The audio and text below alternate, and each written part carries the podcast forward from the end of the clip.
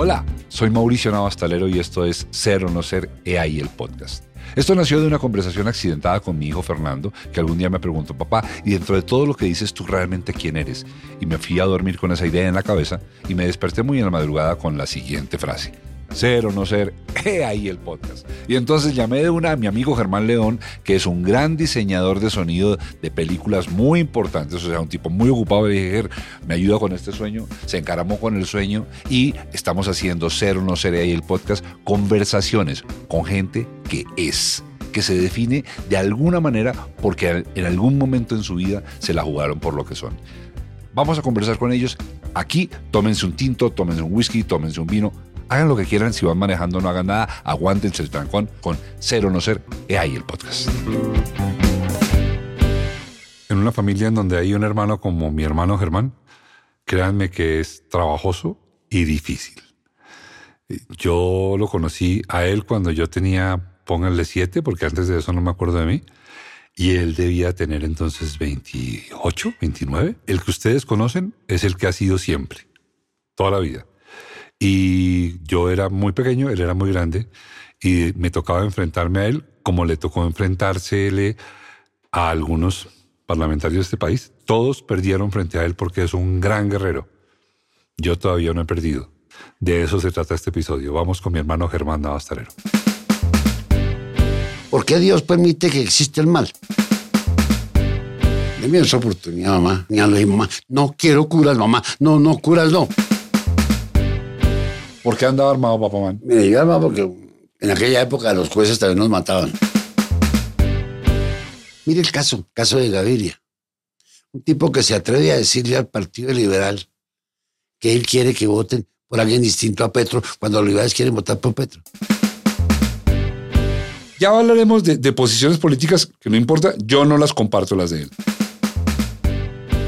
¿A usted este país es viable? ¿Usted cree que Petro va a ser el presidente? Soy Germán Daniel León, ingeniero de sonido, amigo de Mauricio con quien tenemos una banda de rock en la cual soy el guitarrista y él el bajista. Mi trabajo siempre me pone detrás de los micrófonos, pero esta vez voy a ir al frente para acompañarlo en esta aventura de pensar y de ser o no ser. He ahí el podcast. Los dejo con Mauro y Germán Navastalero.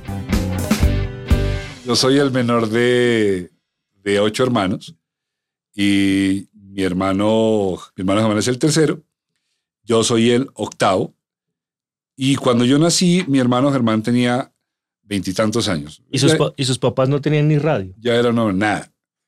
No, radios, mi papá era de radios para antes de... Pero no los usaba porque con tantos hijos... Ah, pues que también había, cuñas, las cuñas. Ah, durante las cuñas. Por favor, hermano.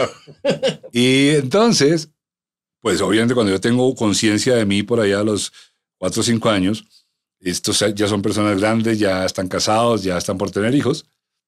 Y a mis hermanos yo les digo papá Mana, mi hermano Germán, y papá Nanito a mi hermano Fernando. Mi hermano Fernando ya se fue, pero se sigue llamando papá Nanito. Y a papá Man le digo papá Man.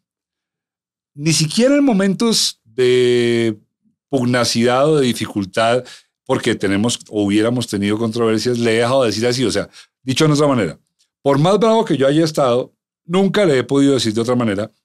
Y como en este podcast se hace lo que yo quiera, Ay, no, pues no, yo voy a no, decirle... no, vámonos, tocayo.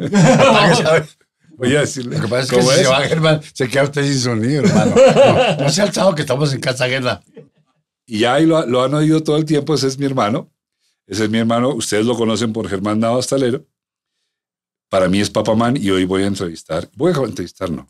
Queda prohibido entrevistar. Me va a permitir decir lo que se me dé la gana. Voy a conversar con Papamán. Cosa, cosa que no dejan en el yo Senado. Necesito, callo, necesito, tengo tres necesito que los dos soy se callen. abogado, periodista, necesito locutor. que se Por eso callen. no me calla nadie, hermano.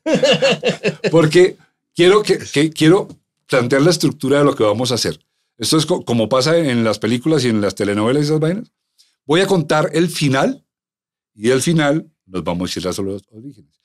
Mi hermano Germán hoy en día es uno de, los personajes más, si no el más respetable y respetado que tiene el Parlamento colombiano, o esa cosa que queda en el Capitolio Nacional, allá, allá. Ese es él hoy, es abogado, penalista, padre de tres hijos estupendos, mis sobrinos, eh, con dos nietos estupendos, mi par de sobrinos nietos. Ese es el final, aquí estamos, o sea, punto. Esa es la escena que estamos viendo. Él está poco más de un mes y medio de retirarse del El 20 de donde fue- julio. estuvo, 20 de julio salgo. sale, y donde estuvo ve- 20 años. ¿no? 24 años. Ya se va, ese es el momento que quiero que tengan, que tengan. Esta es la primera imagen. Y con esa imagen vamos a arrancar esta historia porque por ahora no voy a hablar de eso. Yo sé que ustedes quisieran que yo me desgañite aquí a hablar de política con él. Vamos a hacerlo, pero por ahora vamos atrás, atrás, atrás, atrás, atrás. Papá Man, ¿usted en qué año nació? Yo nací en 1941, el mismo año en que los japoneses bombardearon Pearl Harbor. Ay, lo que sí sé es que cumple el primero de abril. Yo soy del primero de abril, del día que nace la primavera. Eh, ese día nació la primavera, pero, pero, pero, ¿y mi hermano qué pasó? Nací el primero de abril. Yo me acuerdo que yo crecí con esta leyenda, confírmemelo o no. Coco, mi hermano, nuestro hermano mayor, Coco, eh, que, que, que está viviendo muy bien en Tunja, y yo dicen, pero usted confírmeme, fuimos los únicos que nacimos en clínica. Coco nació en Palermo, o no sé, y yo en Palermo. ¿Usted nació en clínica o en la casa? No, no, en la casa, una señora que era de esas comadronas, era lo que se usaba, no era tan legal. En todo caso, se moría menos gente en esa época en manos de las parteras que lo que se mueven en las clínicas. Salía mucho más barato. Entonces, ese fue el caso nuestro. Pues nos recibieron en la casa, que era lo usual. Lo normal era que uno naciera en su casa. Como lo normal era que el velorio de uno lo hicieran en la casa. Eso no llevaban a nadie a las funerarias, nada, nada. Y se, se hacía en la casa durante nueve noches. En la casa daban chocolate, daban eh, colaciones y la gente iba a llorar a, a quien se murió. Y cuando nació, pues todos iban a hablar a la casa. No había clínicas. Eso lo inventaron fue después. Papá, y usted nace en la María, o sea, todo, el, el único que, nació en la, que no nació en la María fue Coco, el Coco, mayor, o él también nació en la María. No, no, en la, en nació en Perdón, la que- María es. eh, Barrio La María. Ah, ok. Pensé que. Voy a que- explicar, Germán, para que no sufra. Bueno, Eso se llama así en memoria de la obra de Jorge Isaacs, sí, señor. que llegó y... ¡zas! Sa- Y, y sas. Exacto. eh. Entonces, la Caja de la Vivienda Popular, que estaba tratando de expandirse y darle casas a los clase media, porque aquí siempre le han han dado clases, casas es a, los pobres. Está bien, pero a la clase media la tiene olvidada. Entonces, el Estado se acuerda de la clase media y les dan casa. Eso fue preferencialmente el barrio de María para hijos, para, para periodistas, para empleados. ¿Hijos, hijos de periodistas? No, para para periodistas Ah, periodistas. periodistas para los empleados del distrito, al municipio en aquella época.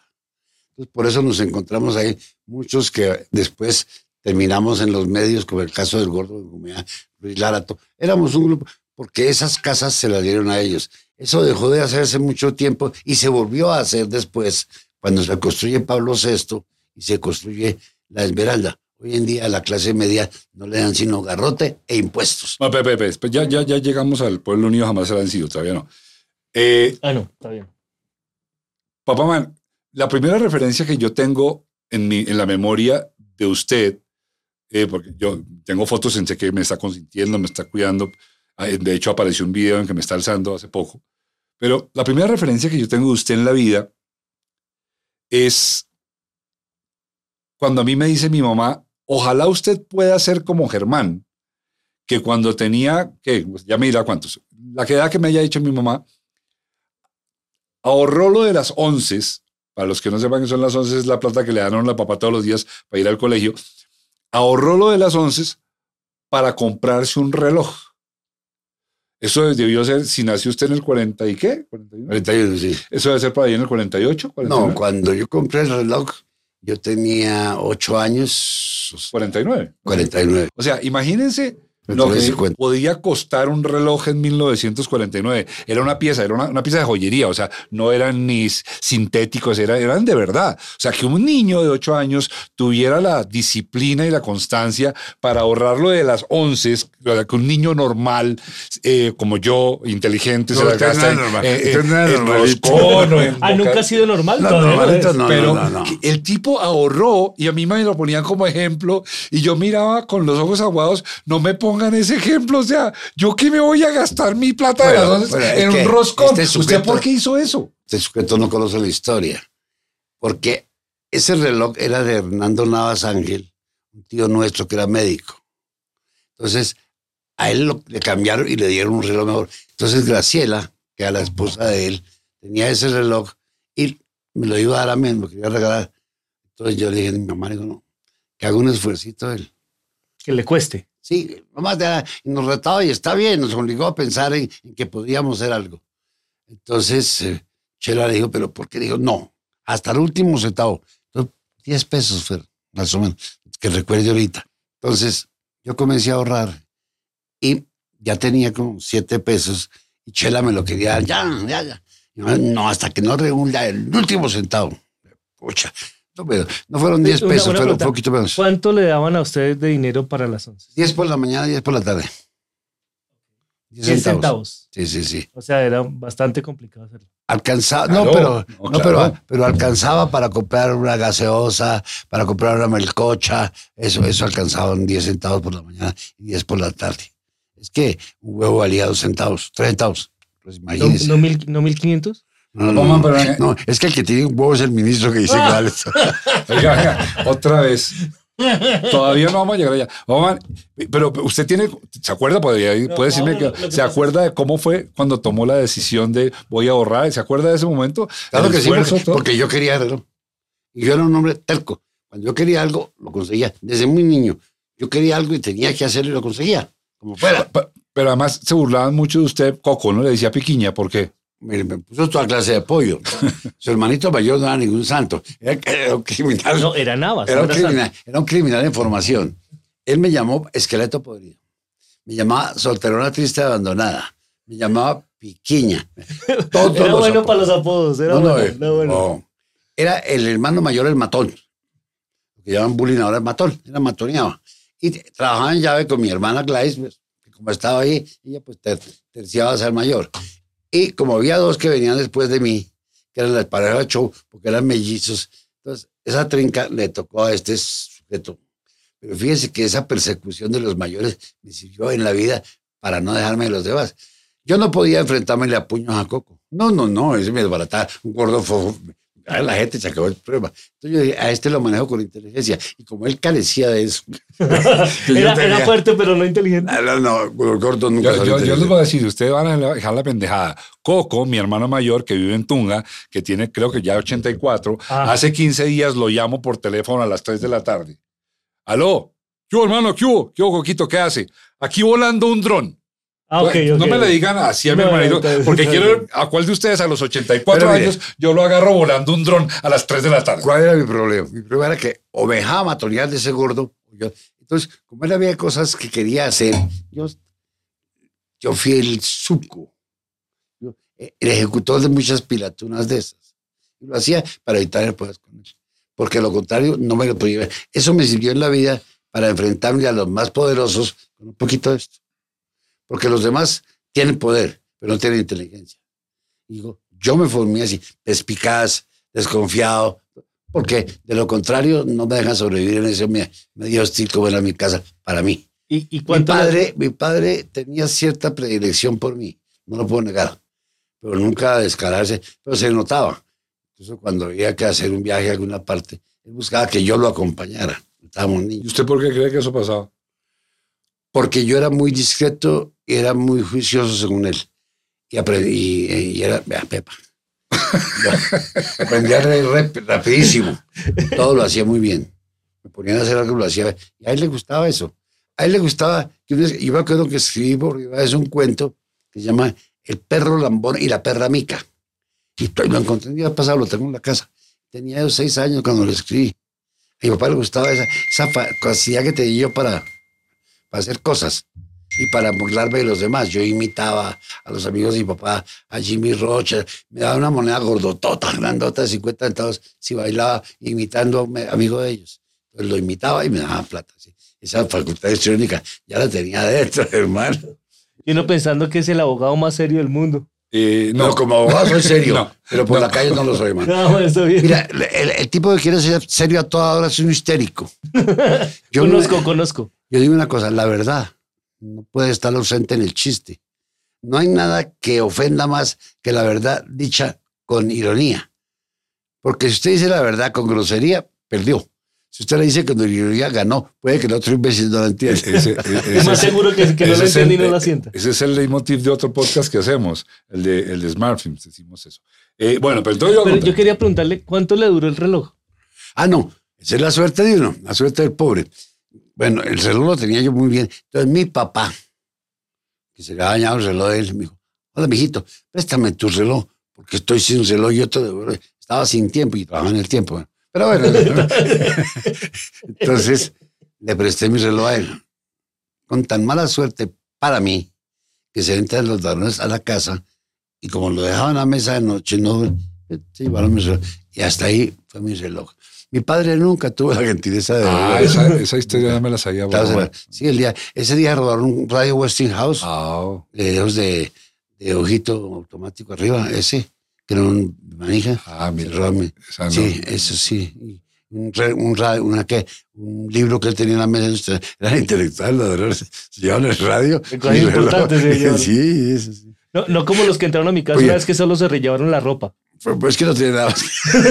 bueno, sí, En mi también. casa tampoco. No podía echar esa plata porque no la había.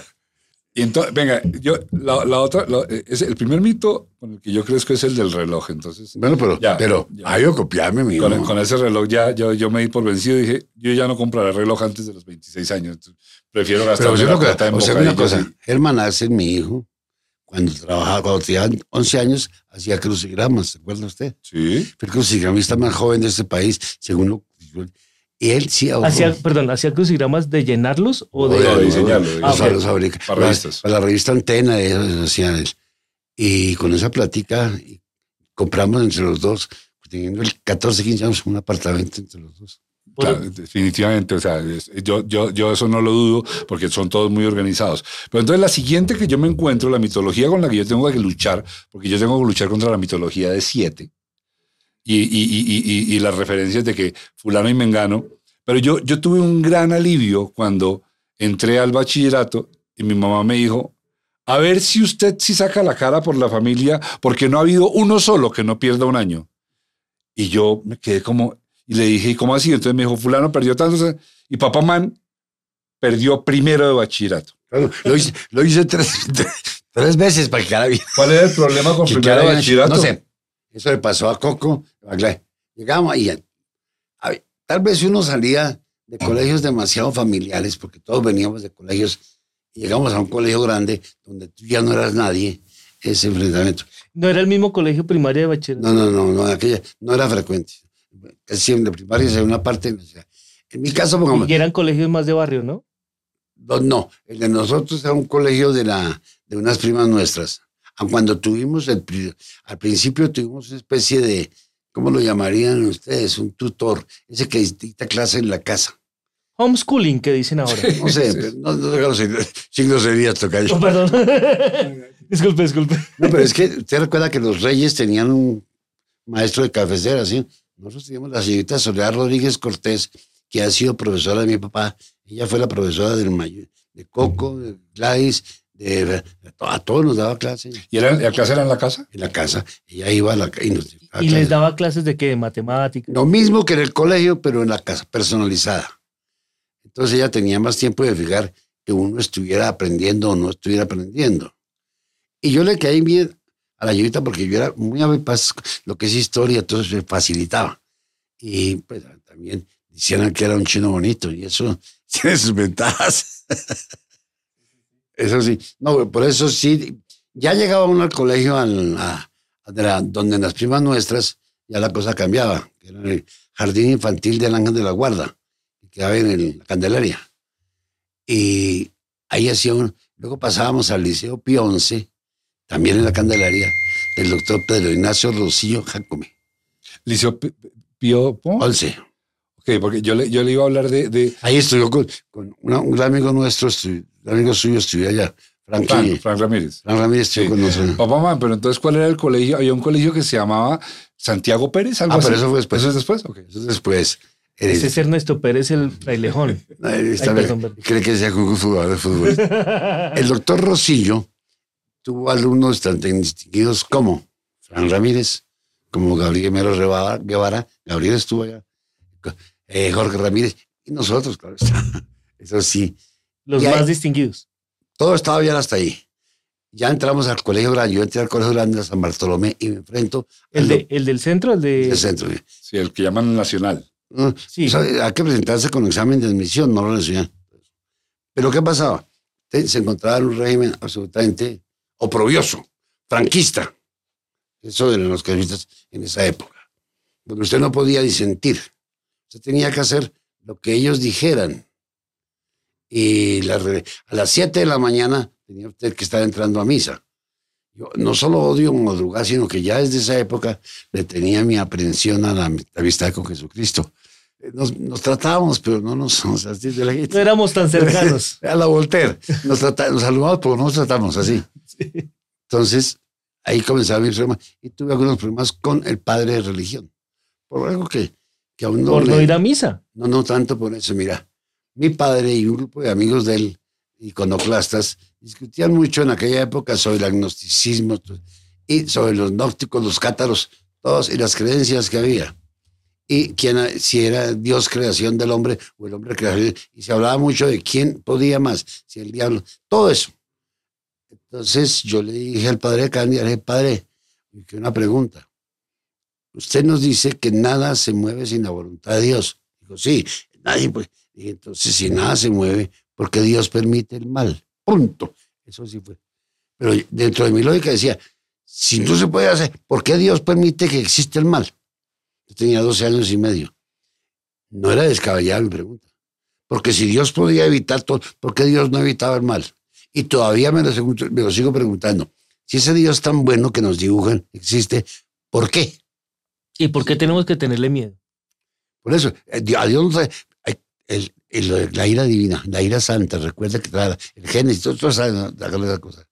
Entonces, eh, pues, eso no le gustó al padre Candia y ahí me comentó el problema, me sacaban de clase y todo, y ahí terminaron mis estudios en el San Bartolomé. ¿Hasta qué, ¿Hasta qué año estuvo en San Bartolomé? No estuve perdí todas las materias. Aprobé, No, si hay que perder, hay que perder con toda. O sea, uno no puede... ahí- aprobé educación física y escritura. No. Ahí está, le puedo mostrar la libreta que está eso. Todo que aprobé. To- En esa época, No, pero no, no, no, no, a mí no me parece Ma- infame Mauro- que lo hayan echado y que le hayan votado todas las materias, pero que haya pasado educación física es un absurdo. Tuvo que haber sobornado al profesor. Porque tú este tipo no hace nada. Porque tenía excusa médica. Ah, Y seguro entonces esa libreta de calificaciones era un árbol de Navidad en rojo todo. Seguro. Porque, porque los profesores ponían las Ah, notas sí. en, en rojo. Y entonces mi mamá, eso le golpeó muy duro a mi mamá. Se puso muy triste porque yo era el niño juicioso, el niño bueno de la casa era yo. El malo era Coco y Fernando. Pero entonces le dije, mamá, tranquila. Y me fui yo y me conseguí la vega. Yo me fui, me presenté al Camilo Torres y me gané la vega y me fui al Camilo Torres. Pero ahí vino la otra enfermedad del ser humano. Fue la rebeldía, es el amor. Entonces, por andar de novio, no iba a clase. Me la pasaba en la puerta del colegio de mi amiga. Allá iba yo y ahí no me daban las clases a mí, se las daban a ella. Ah, mamá, eh, eh, ah, esa yo no sabía. El Camilo Torres y allá también lo, lo- ¿qué pasó? Perdí. Primero otra vez. Otra vez. Pobre mi mamá, ¿no? Pues claro, pero es que. No, póngase, póngase a pensar eso. Yo no sé. Mi, ma- mamá yo no está diciendo, a mí me pasó igualito. Yo no sé si ustedes se enamoraron. Yo me enamoré como un suro. Eso sí. Traga. Yo quería ver a esta niña a todas horas. Y había un compañero de colegio, que después fue mi compañero de universidad, que tenía una novia en el mismo colegio donde estudiaba mi novia y mi hermana. Entonces me mandaba razones y de ahí sacaba yo para las gaseosas. Era que y mi hermana Gladys me decía, Fulanita te manda a decir, estábamos todos ahí terceriados para poder hacer eso. Pero esa desorganización, esa capadera de clase, eso. siempre. El Cuba estaba lleno de estudiantes los miércoles, porque el Cuba era un teatro que era en la calle 20 Carrera Tercera, daban dobles los lunes y los miércoles. Y valían 30 centavos, dos Papá, películas. Calle 20, carrera tercera, ahí ya Bogotá se estaba acabando, ¿o no? Sí. En aquel momento. Sí, Era pegado a la montaña. No, no, pero, pero la carrera tercera pasaba por ahí tampoco. No fue en la época de Nariño tampoco. y allá íbamos todos y ahí nada pasaba metidos. Me gané una sanción porque yo tenía un compañero Salcedo, un compañero Sáenz, y montamos una, en aquella época una especie de totogol había. Y lo montamos nosotros, un 5 y 6, pero para fútbol. y nosotros pagábamos unos centavos. Entonces tú pagabas con eso, le poníamos un sello y listo. Y el lunes pues, se entraba a lo que ganaron, se entregaba y nosotros ganábamos lo que, les ponía la casa. Y eso es, tenía sanción en el colegio. Nos llamaron, nos pusieron matrícula condicional y todo eso por montar ese negocio en el colegio. En el Camilo. Pero eso era industria casera porque no entiendo por qué no nos dejaba. Oiga, Es, Bobán, es un emprendimiento, se diría ahora. Esa cosa que llaman. yo, yo, yo pues sé- sé que además en la adolescencia ustedes, pues la leyenda es que no fue fácil para mi mamá levantar a usted, a Coco, a papá Benito. Eran bravos, eran bravos, eran, eran gente activa, o sea, hacían las- lo, lo que hacían en la calle. Pero dentro de mi mitología hay un el- el evento que, que a mí siempre me llamó la atención y yo sentía como cierta admiración y envidia cuando mi mamá y ustedes hablaban de eso. Y es cuando ustedes estaban en un colegio que se llamaba el Santiago Pérez. Hoy, hoy inclusive estuve No, mirando. allá ya- no estuve, sino yo nomás. Ok, pero, ¿Ese, fue, ese fue el tercero cuando se tiró? Fue el noveno. ¿no? pero un colegio en el que, no sé si fue de usted o de papá Janito, que el rector o, o de Coco, que llamó a mi mamá, por, por- había hecho algo y le había dicho que, no sé si era usted o algo, que eran carne de presidio, porque no sé qué habían hecho en el colegio grave. Habían quemado algo. Habían, Coco. ¿Coco? Coco en el gi- colegio municipal eh, se puso, como era, jugaba los inventos, le gustaban los radios, las cosas. Entonces se puso a jugar con unos químicos ahí, incendió un pupitre, se incendió, y sigue incendiando el colegio, casi, nomás, nomás. No, no, Entonces, por eso lo echaron. Ah, pero, pero, es que mi hermano Coco lo inventó, es cierto. Acabo, acabo de contar que a los 84 lo llamo y está volando dron. O sea, le gusta No, la tecnología. No, no, es- es- eh, sí, él, él- él es eso. Pero él, él, ah, en la adolescencia de ellos, eh, ahora que lo cuente Man, eh, un día se puso a, in- a inventarse un arma y se inventó un arma y con ese arma accidentalmente casi mata a la novia. No, no. Nosotros, ha- nosotros hacíamos un, con un tubo de antena y con un proyectil de 22 de la U vacío, la vainilla. Eso se le echaba pólvora, 13 veces barragán, una esfera de patín se prensaba, se disparaba y ¡pa! No, pero eso no fue eso. Lo que, lo que pasa es que nosotros jugábamos con eso y entonces un amigo mío tenía un ma- man alemana, 22 de la U. Me dijo, oiga, su hermano me lo arreglará. Y como Coco arreglaba de todo, le preste. Y Coco, mire, arregle esta cosa. Tenía un problema en la aguja percutora, se, se atoraba. Era simplemente bajarle eso, limpiar el martillo y montarla, listo. Él hizo eso. Tú sabes que las pistolas, pues sal- sal- sale un tiro y salen todos detrás. Él tú, cometió la imprudencia de cargar, de llevarla cargada, montada la- el arma y se disparar. Y la novia de él, dijo, "Ay, esa cosita que es, pum, se la jaló así, ¡pam! Se disparó y se eh, lesionó aquí a la altura de, me acuerdo cuando yo fui a la clínica, tercer espacio intercostal izquierdo, no lo que me dijeron, por acá. Y el proyectil estaba al lado opuesto. Entonces, cuando me, cuando me dijo Germán Gutiérrez, me dijo, mira la radiografía. Y esto que lo atravesó, digo, no, curiosamente se enrolló alrededor de la, de la reja costal y quedó allá. No le pasó A la bala nada. ¿Y, no- y se la sacaron? Es que estaba, la bala está, claro, una pequeña incisión y salió Mm. por andar jugando con eso. Ve, las armas son malas. No, y- y- y- Por eso las mujeres de armas tomar. No, Sí. esas No, doctoras- que se las tomen ellas. Oiga, papá, venga, la otra, el otro mito con el que yo crecía también en la casa, en la casa había un cuadro, una fotografía de una cosa que hoy en día ya no se usa, pero yo alcancé a, a verlo. Yo no estuve en ninguno de ellos, pero lo vi, lo que llamaban en los colegios el mosaico, que era un gran cuadro que, que hacían con las fotografías de todos los que se graduaban. Y en la casa había uno de un colegio interamericano o algo así. Ahí se graduó usted. Y yo miraba eso desde niño, además yo, yo tenía que inclinarme para mirarlo. Y yo siempre buscaba la foto de ellos, que además era bachiller. Y yo miraba eso y yo pensaba, pues que, que yo nunca iba a llegar allá, que eso, a, eso, tan importante, uno no iba a llegar nunca a semejante cosa. Pero, pero usted salió de ese colegio bachiller, ¿a qué edad? Y finalmente lo sacaron con abogado. ¿Cómo fue? Muy sencillo. Le dieron acciones del colegio. No, yo, yo pasé, salí de Santiago, pasé al Camilo, del Camilo salí y, y dije, mamá, déme otra oportunidad, mamá. La segunda oportunidad de Virgilio Jesús. Entonces me metieron al Santiago. Ah, me, me quedé metida al Agustiniano. Le dije, mamá, no quiero curas, mamá. No, no, curas no. Que era el Agustiniano De los, Agustinos. los Agustinos Recoletos. Agustinos Recoletos. Recoleto se le decía cuando uno estaba niño al que era tramposo o al que no cumplía. Ah, sí. Como dice el calceto, se le dio Recoleto. eso. Y entonces me aceptó mm, que yo fuera al Santiago Pérez porque allá que vivía un compañero nuestro, hijo de Fernando Benavides, Raúl. Y era mi mancona en el barrio, Ana María. Entonces, por eso me, dijo, bueno, me aceptó y me fui para Santiago. Y ahí me aguantaron, sí. Y el primer año estuve muy bien, fui compañero de Jaime Pardo Leal ahí. Jaime estaba allá. Había un poco de gente interesante en el colegio. Y ahí duré un año. Entonces se inauguró la sede de Chapinero. Y dijeron, bueno, está congestionado el centro. Me mandaron para Chapinero, originalmente que en la 43. Ahí estuve año. Estuve relativamente juicioso hasta cuarto. Cuando organizamos una huelga. Cuando se enamoró otra vez. No, organizamos una huelga con todas las de la ley.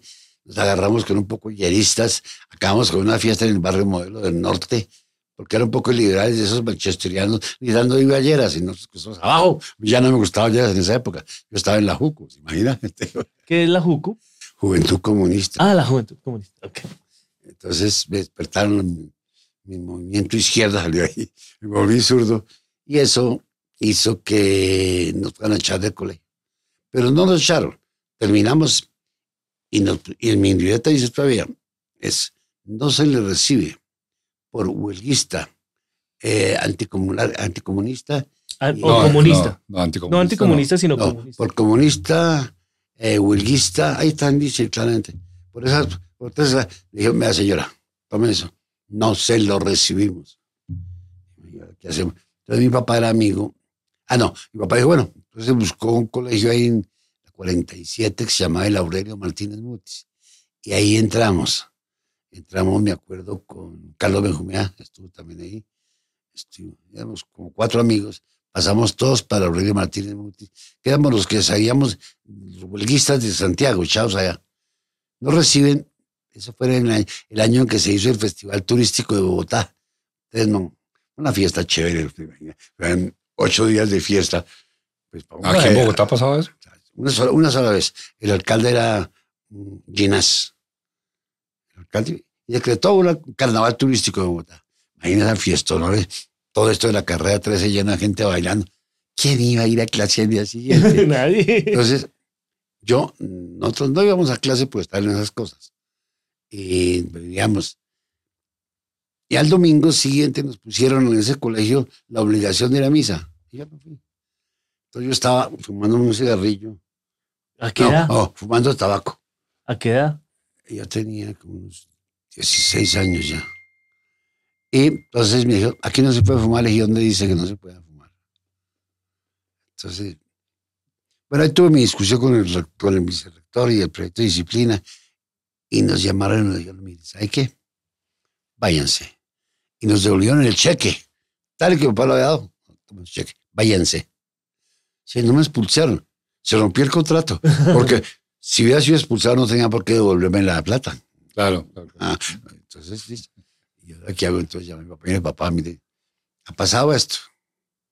Aquí está el cheque. Aquí está el cheque. No ha perdido plata al menos. Él tenía un médico amigo que era Miguel Ángel Romero, el mejor cardiólogo que en Bogotá. Y era el cardiólogo del, Colegio Interamericano, el rector.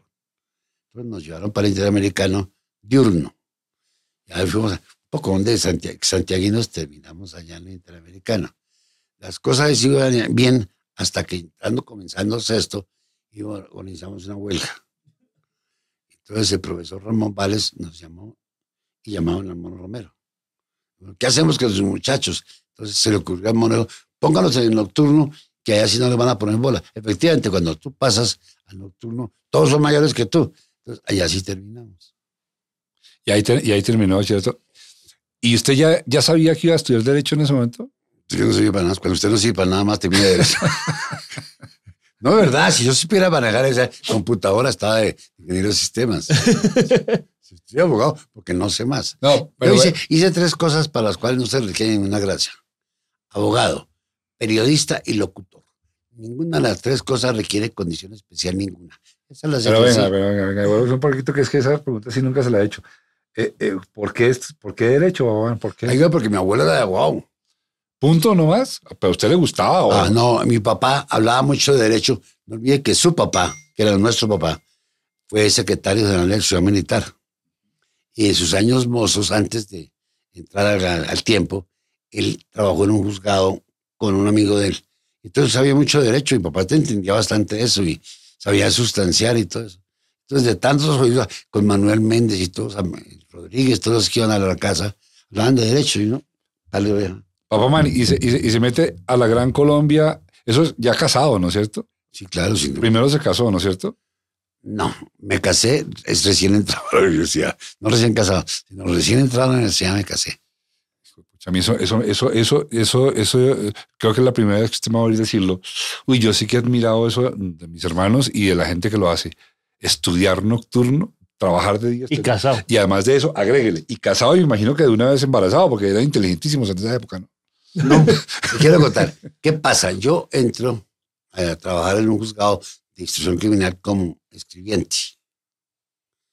Entonces, cuando estaba haciendo último año de bachillerato, como era nocturno, ya me paso a estudiar allá.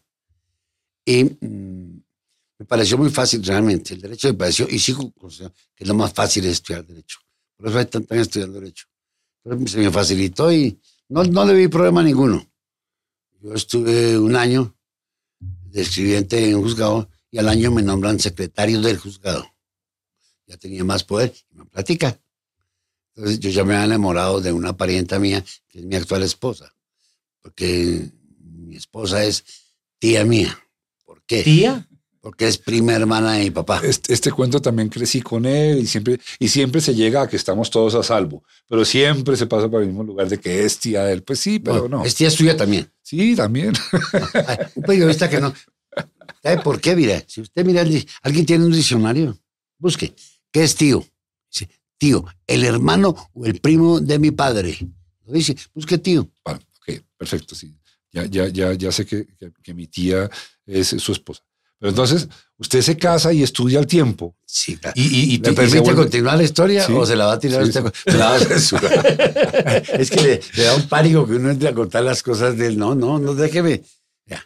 Sí, yo entro al, al juzgado, comienzo a trabajar, me enamoro de su tía.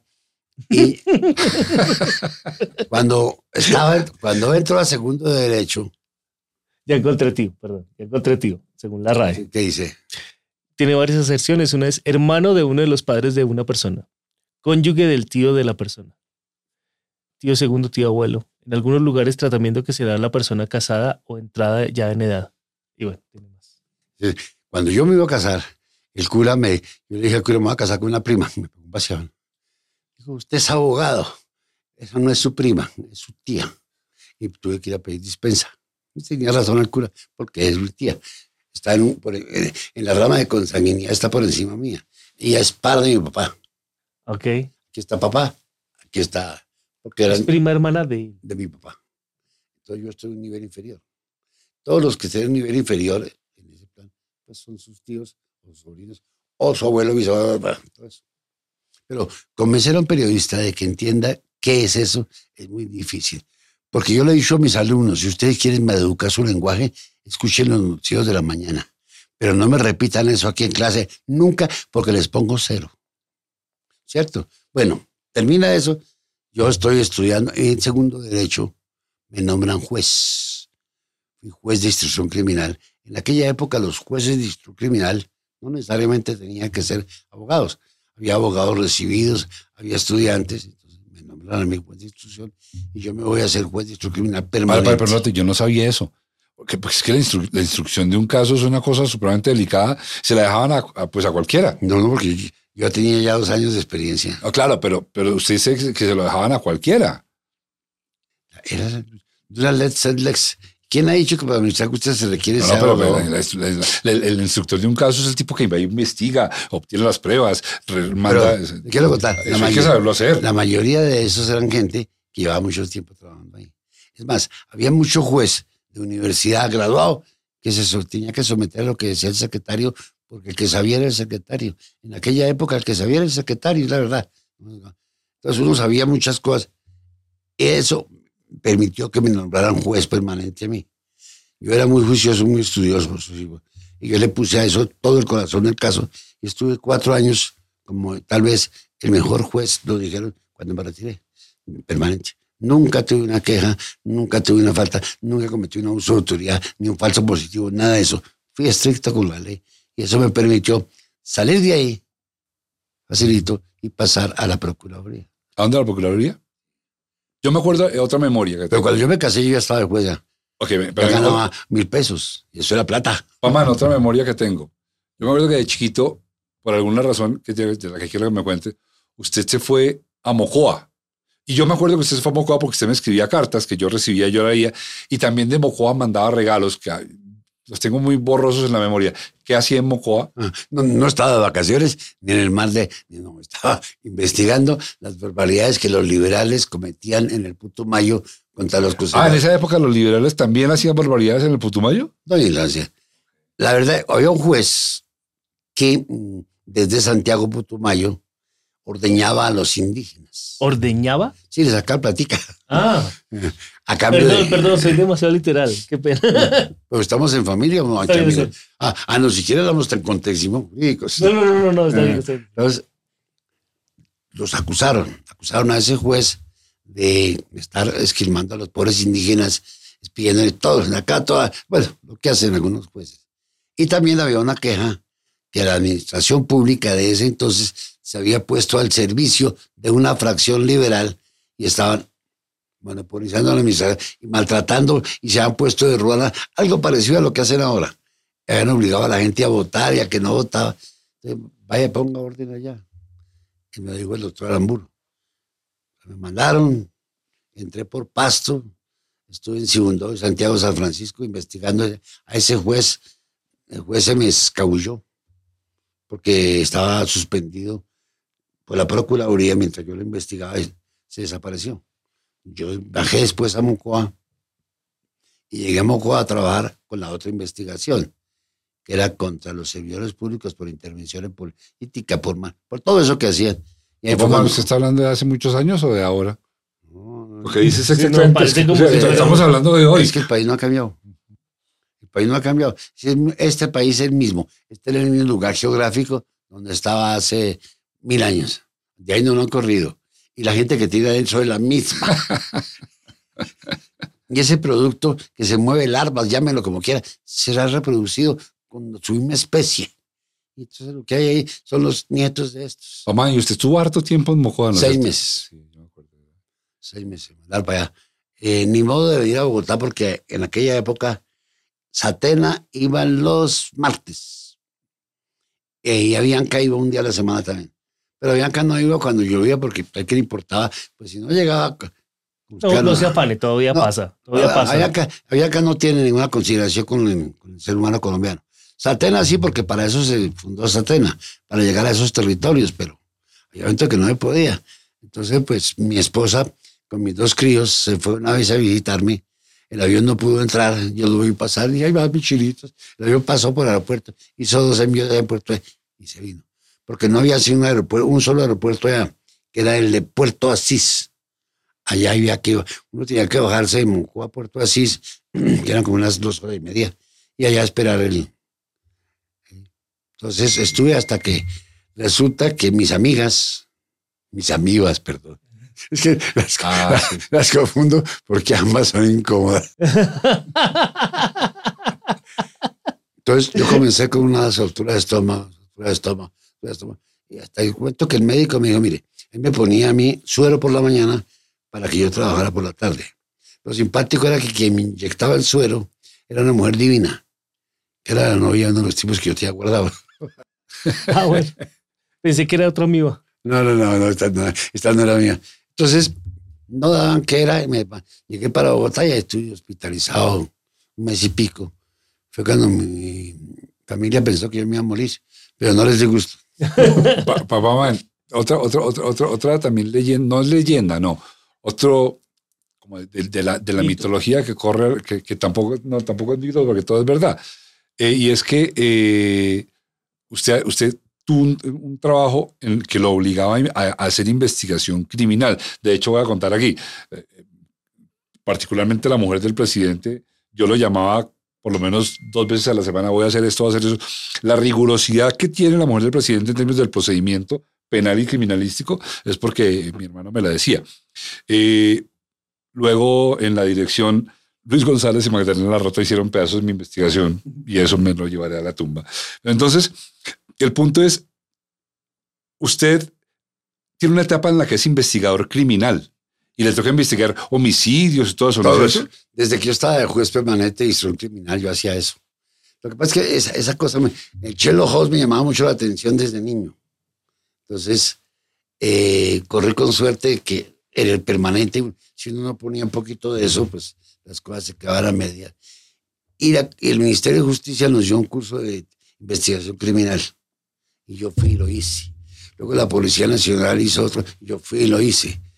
Y cuando estábamos en la universidad, en la universidad tenía eh, de profesores el laboratorio forense, a Gravito Baraya y a Octavio Luque, que eran los genios en materia de investigación criminal y de balística. Y eso me gustaba. bien. Por eso mi tesis de grado la hice sobre técnica de investigación criminal. Y puse ¿La de grado de, de especialización en penal? no, o no, de abogado. Y puse como ejemplo de lo que no se hace un acta de levantamiento hecha por un compañero. Y dije, esto es lo que nunca se debe hacer y está en mi tesis de grado. no me pregunte quién es. Me da pena, sé que todavía vive. Ok. Dejémoslo tranquilo. entonces. Papá Man, y, y- y también me acuerdo, todo esto es interesante porque para mí es, es como cuando hablan de, de- de la familia y de la familia y uno chiquito oye, usted, usted fue muy sonoro alrededor de una investigación que incluye a una de las estrellas más grandes del fútbol mundial en la historia del mundo. ¿Pelé? No, Bobby Moore. Ah, Bueno, Con Pelé se, Pelé se salvó de mí. ah, sí. La noche que él cayó al permanente, yo había salido de turno a las 8 de la noche. ¿Que cayó en dónde, perdón? Cuando le pegó a un árbitro aquí en el Campín. Ah, sí, sí, sí, por lo que lo habían expulsado. Ah, Y a Pelé lo llevaron al permanente, ya no me acordaba de Sí, eso. claro, sí.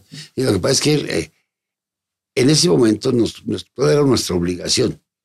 Recibir la denuncia, pum, tenerlo guardado y mandarlo para la inspección al, día siguiente. chiquirado. Y yo lo hubiera hecho. Que a mí el fútbol me tiene sin cuidado. Ahora, pero momentico, ya, ya que por favor no, me- no, no, no me quiero ver preso a Pelé, porque Lo hubiera hecho. eh, yo sé, hombre. O Pero sea, se bueno, hubiera vuelto pero- más pero- famoso, se hubiera vuelto más famoso que el árbitro por haberlo expulsado. Bo- Bobby Moore, Bobby Moore, una, una estrella del fútbol inglés, y el tipo tuvo un aquí en una joyería y usted llevó ese, ¿cómo fue el cuento? Bueno, el señor Boy Moore y el Bobby Charlton y eh, esos señores que juegan fútbol a nombre de la reina Isabel pasaron por aquí, por Colombia, por Chipcholandia, y cuando estaban, fueron al Hotel y, allá una cosa que se llama Green Fire, Fuego Verde. Y mientras Clarita Padilla, que era la vendedora, se entretuvo, uno de estos dicen que Bobby Moore metió en la mano y se sacó un brazalete. Cuando ella se nota, y me robaron un brazalete. y los ingleses, como siempre, miran para otro lado. Pregúntale a Napoleón y verá, y a Winnie, to- to- todos. Ellos miran siempre por su lado y son los mejores del mundo, a los pendejos. Lo único bueno que tienen es el whisky. Que es escocés. Eh, sí, sí, pero todo eso, los ingleses lo toman. Y cuando uno va a la a Inglaterra, me dan whisky ese. Pero bueno, no tengo nada contra los ingleses. Es un poquito de, humor negro. Eso fue. Entonces a ellos los aprenden o capturan en ese momento y quedan. Pero entonces los cargos se centraron por la misma denunciante, dicen que fue no, que fue ese monito, porque estaban sindicando a dos, a Bobby Charlton y Bobby Moore. Entonces, entonces, entonces queda Bobby Moore, que era el capitán del equipo, y queda preso. Entonces se mueve todo el mundo a eso. Pues pucha, que lagarteadora tan. Entonces, en la Procuraduría sabían que a mí no me gustaba el fútbol. Entonces dijo el procurador, ¿quién será la persona que se puede encargar de esta investigación que no tenga afinidades con el fútbol? Yo un tipo que no le gusta, que sean navas. El no gustarme el fútbol hizo que me mandaron allá. Porque sabían que yo no me iba a dejar con un autógrafo de Moore, yo no iba a hacer nada distinto que romperlo, ¿no? Porque, ah, que- entonces todo el mundo corría, los detectives, todos corrían a sacar un autógrafo. Y con un autógrafo se compraba la conciencia de todo el mundo. Entonces había que mirar las cosas desde el punto de vista jurídico. A, a él lo defendía la Verdia Ponti, que había sido ministro de Justicia, era el defensor de, de Bobby Moore. Y yo estaba, pues, representante del Ministerio Público, y no me acuerdo quién el que estaba como representante de las víctimas. Me parece que el doctor Bonello Carda, no recuerdo. Sí, pues, no, vale. Pero las pruebas no van a pagarlo.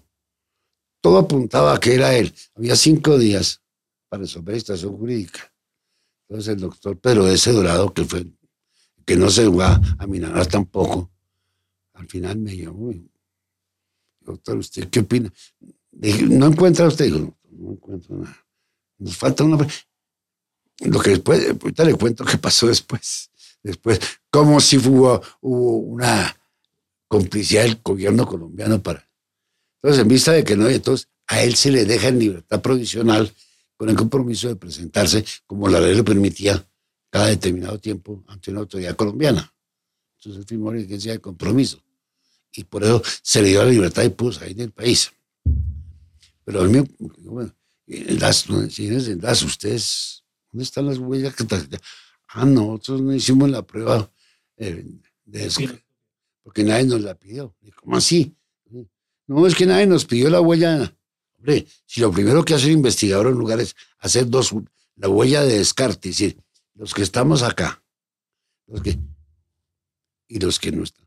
Porque la huella de descarte es lógica. Si hacemos, si aquí ocurre un crimen ahorita, entonces, ¿qué hago yo? Pues, ¿Qué huellas debo descartar de las que necesariamente deben estar ahí? Resulta que aparecieron unas huellas que no estaban en el Archivo Nacional. Eso nos lo informa el DAS después de que muy se había ido. Lo lógico es que lo hubieran dicho oportunamente para decirme, entonces vengan ustedes todos los del equipo y pongan el dedito acá. A ver, ¿cuál fue? No, ellos necesitaban que se fuera. Esa jugadita en favor de los ingleses se la hizo el director del DAS, que en paz descanse en aquella época. No sé por qué motivo. ¿Y quién era el director del DAS? En aquella época, Luis Cecilio Leima. En todo caso, ese favor, esto lo hicieron. Haberse quedado. Eh, no, porque a traer un Pelé que les ¿qué? ¿Cómo se llama este? Maradona. En el, en el fútbol no hay nada limpio. No, no, ni siquiera el balón no sé qué fue lo que pasó y eso es lo de menos. No es imaginación de mi hermano, es que como todo eso salió en la prensa, todo eso entonces todo el mundo miraba, y eso me hizo famoso a mí y todas esas cosas. La gente dice que yo llegué al Congreso por la fama que me dio Custodio Único. No, es que yo había sido un buen juez antes. Y, pero este, esta es muy linda. Creo que fue por pasar el año o, por haber hecho algo adecuado. Me regalaron un regalo muy extraño y es que mi mamá me dijo, eh, viste que usted fue bien en las materias, cosa que era, me era muy difícil a mí. a mí estudiar me costaba mucho trabajo, lo odié y odié el colegio siempre. Estudiar me costaba mucho trabajo, pero, pero además el colegio era muy agresivo. El Colegio Mayor de Nuestra Señora del Rosario es el único sitio en el que yo he sido infeliz en mi vida. El único año infeliz de mi vida me lo dio el Colegio Mayor de Nuestra Señora del Rosario. Entonces, ¿Qué saludes? Me, me costaba mucho trabajo. Y algo pasó bueno y el premio fue que mm, Papá Man llevó a una audiencia donde él era defensor. En aquella época, eso debe ser más o menos 1968, 69, en aquella época eh, eh, había jurado de conciencia, había tres personas, había un juez, o sea, muy parecido a lo que es la televisión gringa. En esa época así funcionaba en Colombia, eso luego tuvo muchos cambios. Eh, y mi hermano era el defensor de un hombre que estaba siendo acusado de homicidio por haber matado a su esposa. Y yo estuve todo el tiempo ahí presentado en la, en la, primera fila, viendo realmente, yo creo que la mejor obra de teatro posible que una persona pueda ver, porque todo el mundo está actuando, pero se está jugando la vida de un ser humano real. Lo único que hay es verdad es que hay la vida de un ser humano. Todo lo demás es gente actuando. Y mi hermano, Papá ganó ese caso. Ganó ese caso es que yo vi todo el periplo, inclusive la deliberación de los jurados, e inclusive cuando salen y le entregan al juez la sentencia, y en la sentencia el personaje que mi hermano Germán estaba defendiendo salió inocente. Pero lo interesante de todo esto, que ya es suficientemente interesante para un niño ver todo esto, es que yo no me olvido del caso. Porque me acuerdo exactamente del discurso de mi hermano en la defensa, y a pesar de que estaba pequeño, a mí me hacía sentido. Ya, ya, ya, ya le doy la palabra a mi hermana, pero quiero que ustedes se queden con lo que yo tengo. Este era la historia de un hombre que había matado a su mujer y la, el argumento de la fiscalía es que eso no podía ser ira e intenso dolor, porque desde el momento en que él reconoce la ofensa, al, momento en que él vaya a ejecutar el asesinato, el homicidio, perdón, asesinato no existe, el homicidio, eh, pasan como cerca de día y medio. Y ese es el argumento del fiscal. El fiscal está diciendo, ¿cuál ira de intenso dolor? El tipo ya tuvo tiempo de pensar, de planear. Se acaba la ira de intenso dolor. argumento muy sólido. Y mi hermano, yo me acuerdo de eso estando muy chiquito, genera un argumento que es propio de una historia cinematográfica. Ahora sí, te doy la palabra. Bueno, es que la gente ha creído que la ira es un sentimiento instantáneo y eso es falso. La, la ira puede permanecer en usted mucho tiempo y una circunstancia externa le recuerda tal situación y usted se revela. Entonces, ¿qué ha pasado? Este tipo pagó cárcel por el hecho de haber hurtado algunas cosas. Ahí lo mandan para la Racuara. ¿Para qué? Para Acacia. Paga la pena. Para Casillas, ¿no? Para Casillas. Sí. Mientras. no, todo el mundo dice, porque saben, Acacias es, o no sé si, o eso era, es una, cárcel, una cárcel como aislada. Una colonia penal. Una colonia. ¿En dónde? En, los, llanos. los llanos. La gente tiene libertad de moverse y todo. Sí. La gente puede salir. Entonces. Perdón, perdón. ¿El pueblo de Acacias Meta era una colonia? No hay junto que haya colonia. Solo por aprender, no sabía, no tenía ni idea. ustedes no saben nada, son periodistas. No tengo ni idea. No, si son periodistas es suficiente. no, no, no soy periodista, pero tampoco sé. Sí, para el efecto es periodista. Ah, ok, sí, sí, soy periodista y los periodistas no tienen, no Usted recibe de todo. Ustedes son recicladores de un, un chisme, eso es un periodista. Un reciclador de un chisme. Pero bueno, este señor va a pagar su pena allá. Y mientras, ¿qué hacía él? Él trabajaba allá porque ellos trabajaban en la colonia y les pagan un pequeño estipendio mensual. Él de esa plata se la mandaba a esta vieja. Mandaba parte de la platica, yo. Así, mandaba sus pesitos. Y él, él sale de la cárcel y viene a buscarla aquí a Bogotá. Porque ya pagó su pena. Viene a buscarla pues porque quería rehacer su vida. Y la mujer lo, lo menosprecia. Y dice, es que ahora sí tengo un hombre, dijo la vieja. Tengo un hombre, hasta mí, tengo un hombre y ta, ta, ta. Eh, eso le dio rabia al tipo, le dio rabia al tipo de que vinieran a sacarle eso, de que ahora sí tenía un hombre de verdad. Él le rió, sí, tengo un hombre de verdad, y usted no quiere saber. Entonces el tipo sale enseguecido, va ahí en la calle de encima, va y compra un cuchillo, se regresa la busca, le pone una la mata. Eso hasta ahora, eso es lo que yo recuerdo de ese caso. Pues sería estúpido desconocer la ira.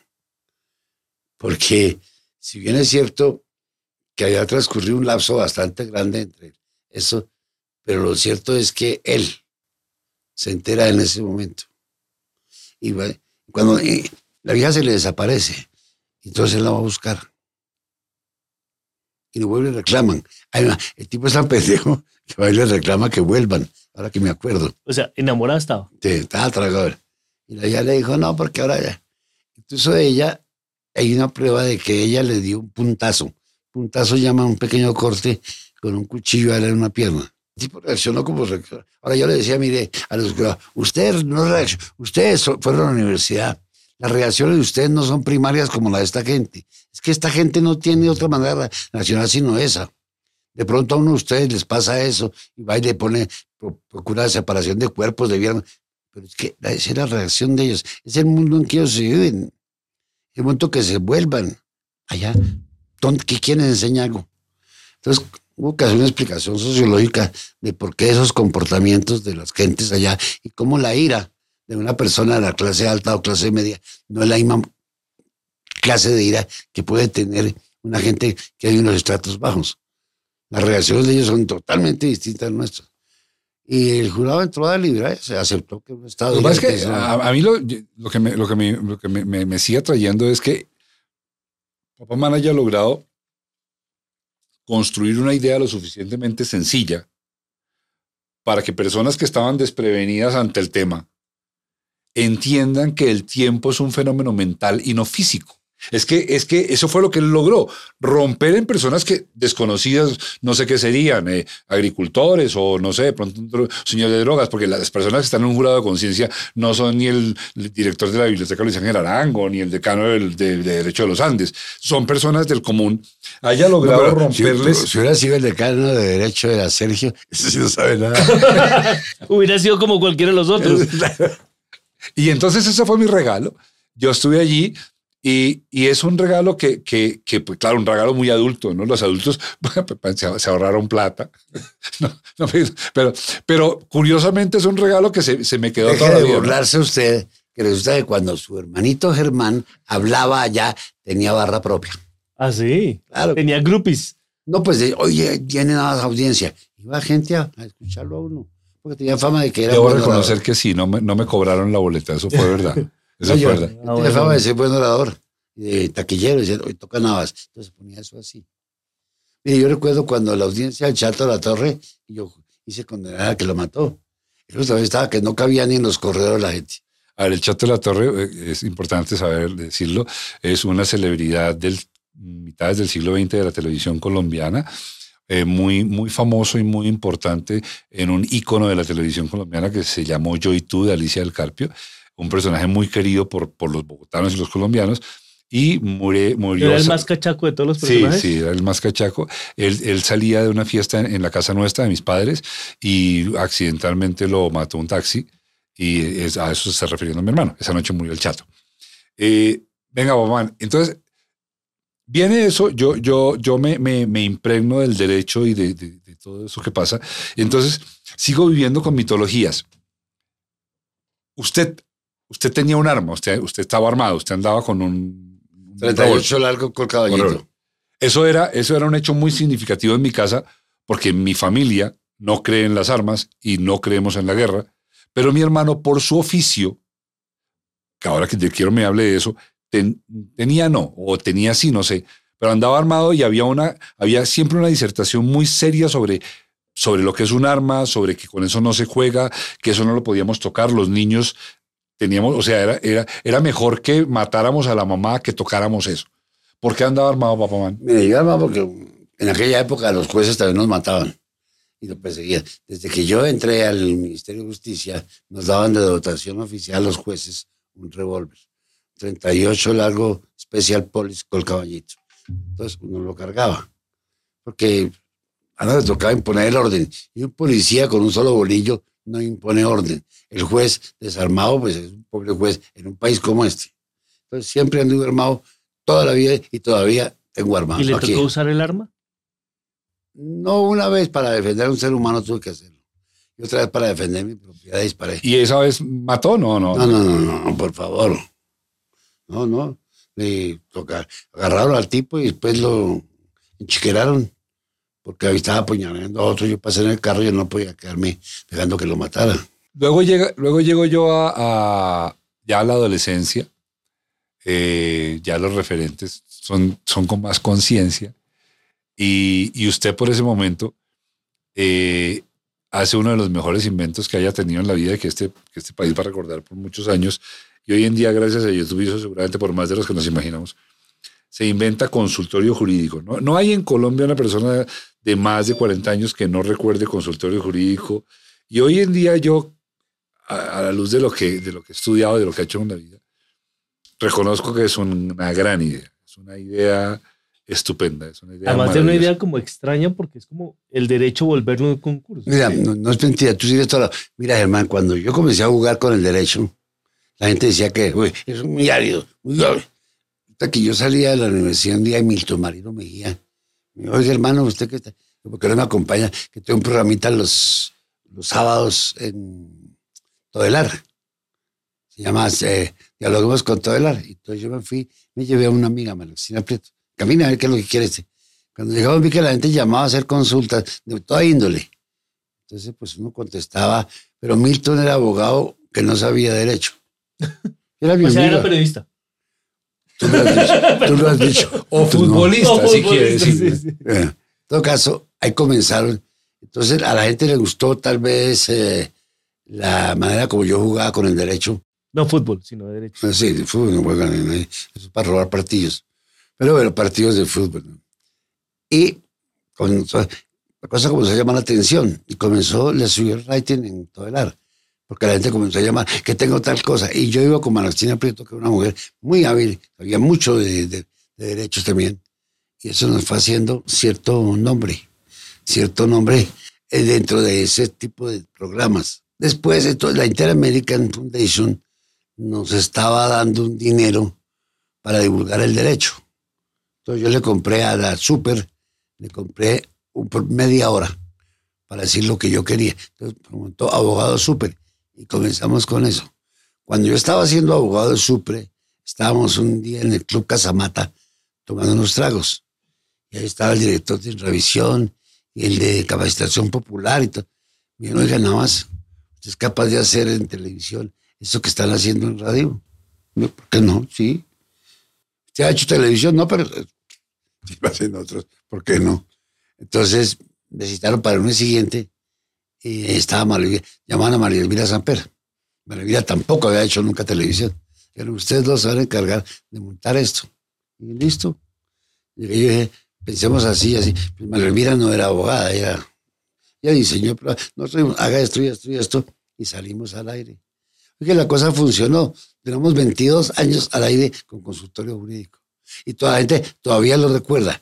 En ese interregno, cuando nos ampliaron los espacios, y un programa le dije al, al coordinador, ¿cómo así? Venga, un concurso. Los concursos tienen ventaja, que se premia el ego del televidente, porque todos los televidentes contestan en su casa lo que nunca contestarían acá. Digo, ¿verdad la cosa? No, hagámoslo. Y comenzamos con el cuánto le enseñaron, cuánto aprendió. Oiga, hoy en día cuando yo voy por las calles me recuerdan es por eso. ¿Cuánto le enseñaron, cuánto aprendió? Germán León, eh, mi cómplice en esto, se siente eh, contento de contar que su papá, su papá de él, Germán León. ganó dos Hijo. programas de consultorio jurídico. Germán León, hijo, no, pero papá. O sea, su papá. Mi papá, sí. Sí participó en el concurso. Y no, era, y no era fácil, además. Sé que no era fácil. Es, es de bastante difícil, porque si un muchacho cuando se presenta a su examen, que es una materia que le han dicho que es, y se ve a gatas, ¿qué tal que usted sienta y diga, usted tiene que contestar estas preguntas de todo el derecho? Y le digo, ¿qué es tal cosa? Yo, yo Y quiero- ahora, y sobre todo que da tres segundos para contestar. Yo, yo recuerdo haber visto su programa, pero eh, para mí era, eh, es especial porque la historia de mi papá con el derecho es, es un poquito diferente. Entiendo que le gustaba el derecho, pero que por alguna razón, además como que también pasó por todos los colegios de Bogotá, fue Era cura, se Era metió, inteligente era inteligente. Eh, él, él estu- yo no he entendido muy bien la historia. Entiendo que estudió algo como contabilidad o algo por el estilo que no lo terminó porque nació esta belleza. Y ¿Cuál, cuál, cuál? Ay, se- se- mira el gato. Se, se fue el gatico. se fue el gatico. Y, eh, y ya mucho tiempo después, como a los 30 años, decidió estudiar Derecho en la Gran Colombia, en la misma alma mater suyo, y le tomó solo cinco años hacerlo. Yo también lo hice en los cinco años. Claro, pero él me decía que, que era difícil hacer- pasar los preparatorios. En esa época sí. Yo, sí, en esa época. Digo sí, a, a pesar que yo no estudié Derecho, pero, pero yo, yo, yo soy un buen testigo de lo que es el derecho en Colombia y, y estoy completamente de acuerdo con mi hermano, aunque me duele mucho, en que realmente hoy en día, salvo algunas honrosas excepciones, el derecho es eh, Eso que de capa caída. vea. patético. patético. Vea, los preparatorios no les gustaban a los malos estudiantes. Yo digo una cosa, si algo O le sea, el papá de Germán es mal estudiante. no porque no era el gato, era el león. Eh, el gato era otro. Y uno recordaba toda la materia. Yo veo hoy personas y dejo de verlas hasta cinco años después. Cuando vuelvo a leer, ya tengo una visión distinta. Ya entiendo más el problema, los bienes. Entonces, todo eso, cada materia se va complementando con las otras. Entonces, hay una mayor concreción del derecho. A mí sí me gustó y le quiero contar. Yo me gradué el mismo día en que terminé. Yo no me esperé ni un día ni nada. Yo comencé a hacer mi tesis de segundo derecho. La presenté en cuarto, en quinto, el 21 de diciembre del año 66, cuando mis compañeros estaban presentando el último examen, yo me estaba graduando. A mí, a hermana, me pareció fácil. eso. usted construyó, no la, no la fundó como tal, eso era del Banco Popular, pero usted construyó la robustez que hoy en día tiene la Fundación Servicio Jurídico Popular. Una institución que, que, que hace una cosa loquísima, o sea, esto le da abogados a la gente que no tiene para, para pagar un abogado.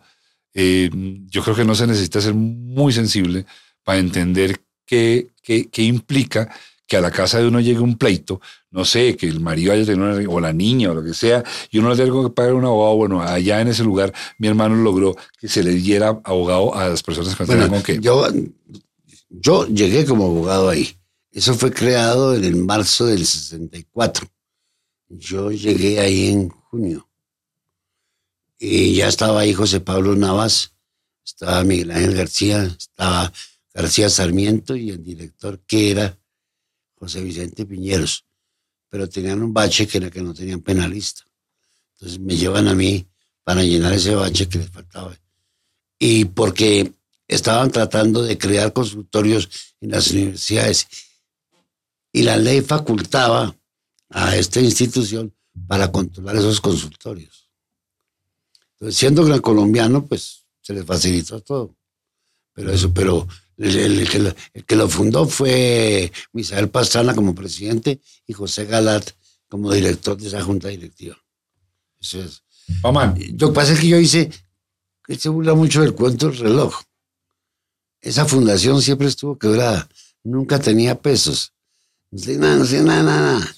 Y cuando yo asumo la dirección, mi misión era conseguirle techo. Digo, el que tenga techo tiene. Y efectivamente, les conseguí la casa. ¿Cómo? Con el mismo cuento que se burla, con el cuento del reloj. De pesito en pesito, pesito en pesito. Compré, así compré, así compré la casa. pero bueno, usted está ahí y usted, usted eso lo manejaba ya con la izquierda, y usted hacía, yo llegaba ya, todo eso funcionaba como un reloj. Y aquí ya voy llegando al territorio donde yo sé que la mayoría de los que me estén oyendo hasta el momento se mueren de ganas que yo entre. Esto nunca lo hemos hablado usted y yo, nunca. Un lugar que le daba estatus, le daba influencia, le daba reconocimiento. Ah, Debería haber un sueldo además, seguramente. Usted dice, cierro este ciclo y me lanzo, hoy en día lo pienso así, al foso y pozo séptico más fétido posible que pueda encontrarse en la humanidad. Papamán, cuénteme, ¿qué carajos pasó? Bueno, yo tengo dos amigos que han sido amigos míos toda la vida. Un exalumno que era Luis Eduardo Leiva y Jorge Afanador, un muchacho a quien yo conocí siendo estudiante y trabajó conmigo en la fundación y estábamos un día tomando aguardiente ahí. Porque oficina donde nosotros me trago no prospera. Y estábamos tomando, cierto, esas oficinas donde todo es seriedad no funcionan. La fundación funcionó por eso. Porque se permitía tomar trago y que el hombre se desinhibiera. Entonces me dijo, "Óigame, jefe, ¿usted por qué no hace política? Si a usted todo el mundo lo quiere en Bogotá, ¿quién no lo quiere a usted? Todo el mundo lo quiere, lo conocen cuando era juez. Usted es muy conocido por sus libros que ha escrito. Yo he escrito libros sencillos de derecho. Oiga, sus libros se vendieron todos. Láncese. Ya no me sabe cómo meter. esa- Eso no es mi oficio. Yo eso no sé. Sin embargo, la cosa me quedó solta. Y yo bien, ¿y por qué no? Entonces les dije, a los 15 días lo llamé, venga, compañeritos, voy a hacer bien lo que otros hacen mal por mí. Acompañe, vamos a hacer política. Ni Jorge, ni Lucho. Papamán, ¿usted tenía cuántos años en ese momento? 56 años. Pues, eh, cuando ya todos, papá decía, yo tenía pensión de periodista, de menos. Pero dije, voy a intentarlo. Y salimos a entregar volantes en las esquinas, persona a persona. Pero la gente me reconocía, ay doctor, ay usted me hizo un favor una vez para tal cosa. Y tal, así, tal cosa. Nos lanzamos y ese día salí elegido en el décimo lugar, sin haber hecho nunca antes política ¿Por qué partido político? en ese momento nos, nosotros no teníamos partido. Yo detesto los partidos, hasta los de fútbol. Eso Porque, me, me ha quedado claro. no, no, pero es que los partidos, los- con la concepción no es... Mire el caso, ya que me traen ese caso de Gaviria. Un tipo que se atreve a decirle al Partido Liberal que él quiere que voten por alguien distinto a Petro, cuando los liberales quieren votar por Petro. Pero como él es el dueño del partido, él, él tiene la personalidad jurídica, y ahí son todos. Todos creen que porque son dueños del partido, de mis ideas. Y yo no he aceptado jamás que nadie me imponga sus ideas. Sobre todo cuando esas ideas van contra mis principios. Entonces yo salgo a la calle a hacer una campaña y comenzamos a conseguir firmas para Espérame, crear un que- quiero, quiero, quiero, quiero decir una cosa que, que a mí me conmueve todavía. el hombre menos capacitado para cualquier actividad física es mi hermano Germán. Yo, no- yo en su vida creo que Eso haya empuñado siquiera una raqueta de ping-pong. Y la campaña la hizo él. Él fue el que se inventó la idea de pararse en los semáforos él a entregar el volante, porque lo que a mí, yo, a mí me gusta decir esto, y voy a hacer un, un- un paréntesis a esto, cuando yo estoy en mesas en las que se habla mal de los políticos y yo estoy de acuerdo con todo lo que están diciendo en la mesa, siempre tengo que decir una cosa. Sí, pero como yo estoy en esta mesa, tengo que dejar constancia de que eso no aplica a mi hermano. Porque si yo no lo digo y me voy de la mesa, alguien va a decir, pero si estábamos comiendo con Mauricio Navas y dijimos que todos los políticos eran delincuentes y él no dijo nada, ese papayazo no se lo voy a dar a nadie. Pero entonces a lo que voy con esto es que mi hermano, ya hablaremos de, de posiciones políticas que no importa, yo no las comparto las de él, casi ninguna. Casi ninguna, no, no, no. Siempre hemos dicho que mi hermano carece de lógica. No, pero siga, no, siga, no, siga. no, no, pero eso es lo de menos acá. Pero lo que sí debo decir es que mi gran orgullo es que tengo la absoluta certeza de que mi hermano no vendió un ápice de su conciencia para llegar allá. Y, ag- y le agrego una cosa. Nadie, en 20 años que él está ahí, nadie de mi familia ha estado en su cuerpo de esa cosa que llaman eh, su staff, su burocracia. Nadie. Otra cosa, en 20 años, nadie de la familia le ha pedido un favor político. Nadie. No hay una sola persona de mi familia que se haya beneficiado en términos concretos No, no. de su posición. No lo admitiría. Bueno, entonces ahora sí. Usted hizo la campaña en la calle. La hicimos en la calle y con muy pocos pesos. Muy, no, no teníamos plata. Pero yo decía que yo leí una obra que se llama El Contacto Personal, una obra oriental, que te dice que cuando tú le das la mano a alguien, le transmites a alguien y él te entrega algo. Entonces, yo acostumbraba al saludo de mano. Entonces, la forma como la persona te responda te está indicando si te está mandando algo. Y yo usé eso. Y la gente, ah, doctor, nada, ¿cómo nada? Listo. Y este ya es mío. Listo. Por eso fue que fue fácil. Fue, la campaña fue fácil. Una, una pregunta solo de, de cómo funcionaba las elecciones. ¿La gente tenía que votar por usted o votaba por una lista y usted, de tanta gente que votó, usted quedó al ser No, eh, no, no, no. eh, ese voto donde el, eso es lo que a mí no me gusta. Y le he criticado al pueblo democrático que la última vez terminaron con el voto. Ese voto. El que llaman cerrado, de lista Ah. cerrada. No recomendaría. Porque el pueblo no tiene derecho a escoger su candidato, sino se lo escogen cuatro señores. Y yo por eso no voté por la candidata del pueblo, no voté. Y ya no me presto para eso. Y hagan lo que quieran, pero nada más no va a votar por eso. ¿Por qué? Porque yo estoy seguro que el pueblo es el que tiene que decir quién va a encabezar esta lista, no ustedes. Ah, ent- entonces eh, la gente votaba por el décimo, el décimo en la lista. La gente votaba por Germán Navas Talero, punto. Ya, salió, salió elegido con el nombre de Germán Navas Talero. Pero a los gamonales no les gusta eso. Con el cuento de que terminan dándose cosas. Entonces, por eso la cerraron. El caso de Petro es distinto porque Petro estaba jugando un experimento para él. y Está bien, pero es que en el polo democrático no había necesidad de eso, porque no tenía nadie más. No había ningún representante en Bogotá, solo yo.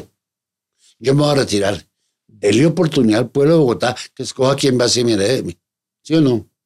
Yo montar una trinca para que salga elegida una niña, hija de un concejal.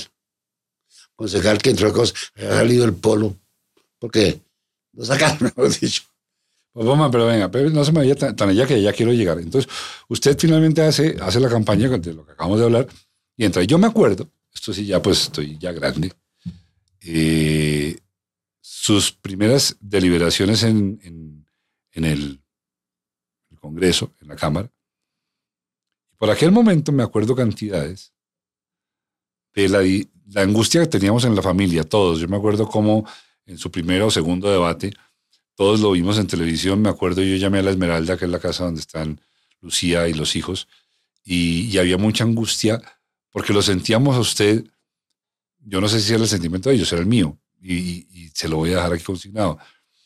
Yo lo sentía a usted un hombre limpio en medio de un océano muy sucio, y particularmente en aquel momento, porque la pelea era contra un personaje que a quien en eso sí coincidimos, le tengo una aversión entrañable, concreta y casi consignable en el Código Penal, que es al señor Peñalosa. Usted entró y su primera lucha fue contra este señor que estaba inventando ese, ese, sistema infame que le inventaron los bogotanos que se llama el Transmilenio y acababa de, corromperse las, las losas y a, Bogotá le costó millones y millones de pesos las losas del señor Peñalosa en su gran invento Transmilenio. ¿Se acuerda de eso? El primer, sí, el primer debate que yo le hice a Peñalosa, se lo hice no tanto por eso, porque yo le hice varios. Ese fue, el primero fue por su inmoralidad por su contratación con su hermano, con Guillermo, y por los negocios del IDRD, por los negocios del Mundo Aventura, de Parque por eso fue el primer debate. Después ya le hice el otro, pero ese fue por eso. Tengo tantas preguntas, es que como uno no... ¿Qué fue lo que pasó con, con el Mundo Aventura? Hermano, eso fue un negocio que montaron cobrando la entrada, les dieron permiso de cobrar la entrada a un parque ¿Por qué? Porque ¿quién lo iba a administrar?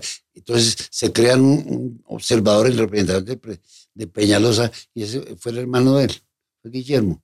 Y la Cámara de Comercio le paga un sueldo a Guillermo por asesorar a su hermano. Pero entonces Mundo Aventura debería ser un parque donde la gente entrara sin pagar. Originalmente sí. Así con, con las máquinas y todo. Como era el Parque Nacional, usted entraba al Parque ah, Nacional. Sí, sí, sí, me acuerdo. No, seguramente usted pagaba la máquina, pero no, no sé, ¿si es eso? No, sí, usted en el Parque Nacional pagaba por montar en la carrusel. y, en los carros chocones me acuerdo que había uno. Por eso, pero es que como se puede por entrar al parque. Ese negocio se hizo a través de Peñalosa, la Cámara de Comercio.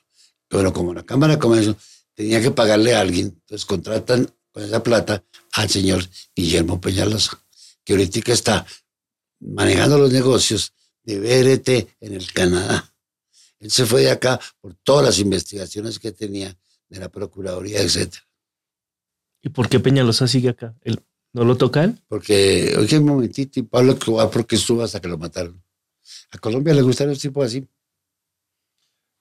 Les gusta. Si, si no, no votaban por ellos. Mire, obsérvase lo que quería hacer Peñalosa que gracias a, Ramiro Bejarano no lo pudo hacer.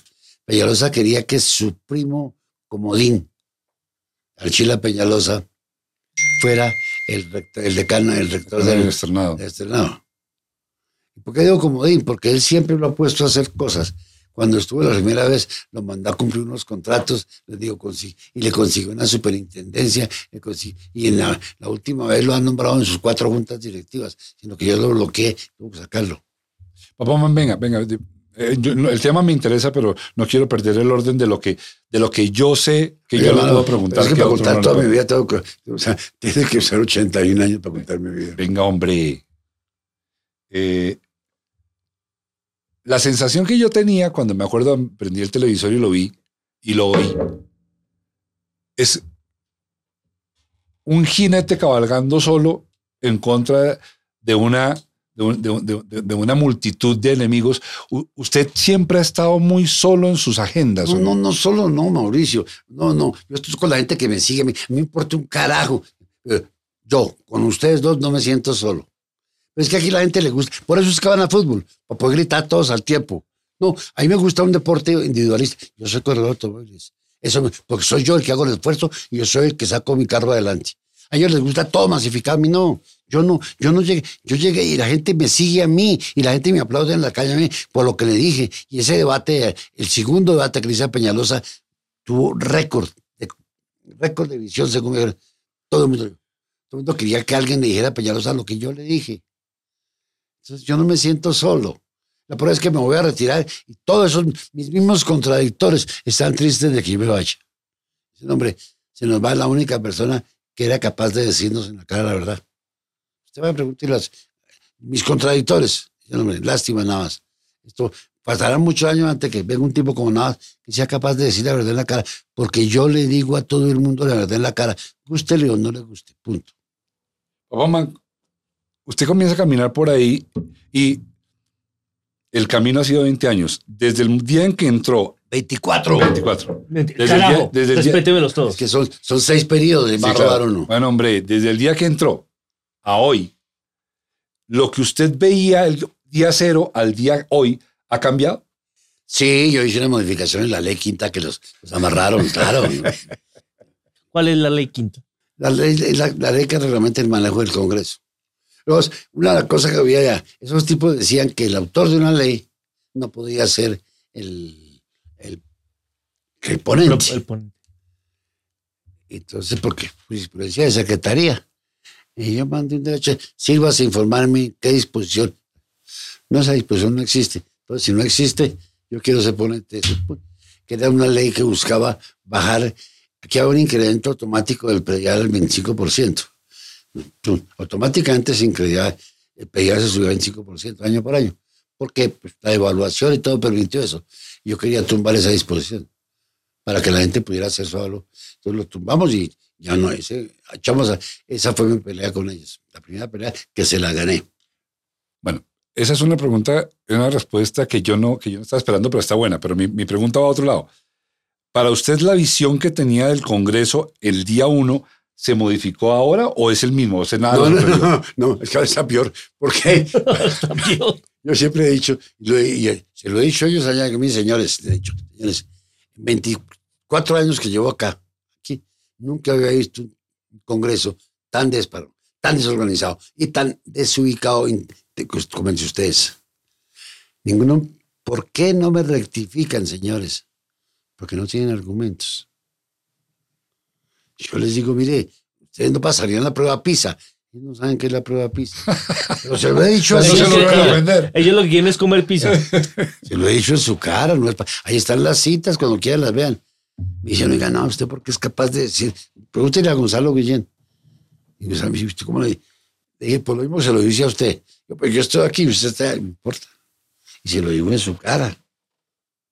Eso reconoce. Ellos, yo tengo que decir una cosa, sean mis enemigos, pero sí me han reconocido eso. Eso se lo reconozco. Me lo han reconocido todos. Entonces, pues son mi- enemigos míos, pero me admiran. El enemigo te puede admirar a ti. ¿no? Claro, total. Pregúntale a cualquiera de esos por nada dice, admirable. Pamán, usted, usted en una época estuvo muy próximo a Jorge Enrique Robledo. Yo no tengo ni favores ni en contra. Yo no, sé, de verdad, a mí eh, este, este tema me es transparente, entonces no estoy buscando nada. Usted estuvo muy cercano a Jorge Enrique Robledo y un día ya no lo estuvo más. ¿Me quiere contar qué pasó? Eso es Voz Populi, hermano. Nosotros habíamos hecho un acuerdo de que el candidato nuestro sería Jorge Enrique Robledo ¿Para qué? para, hacer- para la presidencia de la República. Para este caso. Y todos estábamos y trabajamos por él y todo. De pronto llega un día y me dice, mira, Germán, hemos estado pensándolo seriamente. Creo que no tenemos la fuerza suficiente para llegar.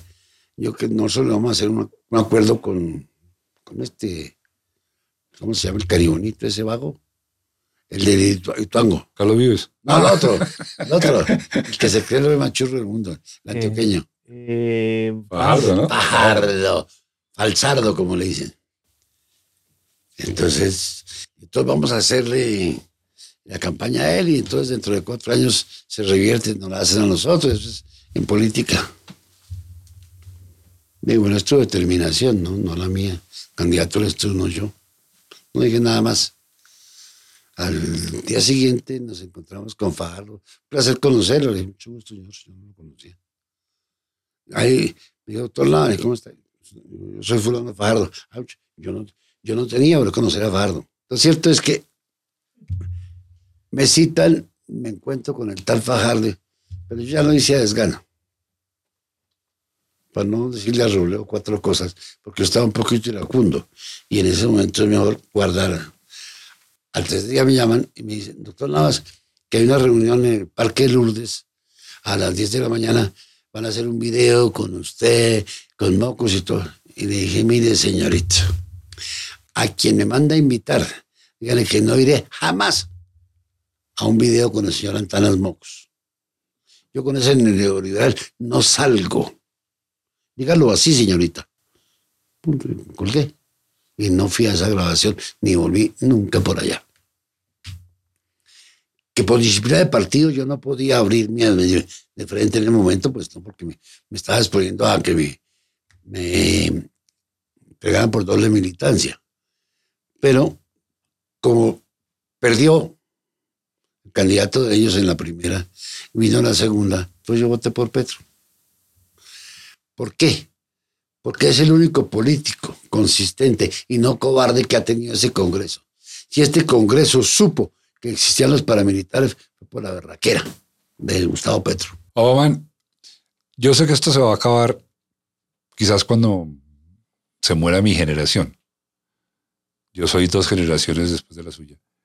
Yo todavía pertenezco a esa generación en la que nos gustó ser bogotanos. A mí también. ¿No es cierto? Eso es, eso, A mí me gusta, soy feliz. ¿No es cierto? Uy, yo no podría vivir en otro lado, Mauro.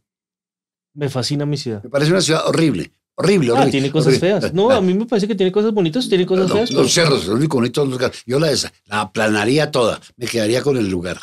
Yo entrevisté al, al- al- a Gustavo de Grave hace como cinco años para una investigación que yo estaba haciendo mía, personal. Ah, el exfiscal. el ex fiscal. Eh, lo entrevisté en, en- en su casa que quedaba cuando uno va a subir para, la circunvalar. No, no, cuando va a subir la circunvalar desde la 76 y uno hace esa curva como redonda ahí. Ahí tenía una casa, una casa inglesa maravillosa, envidiable, de todo mi gusto. Él, él me recibió alguna tarde de sábado y estaba solo. Nos sentamos a conversar.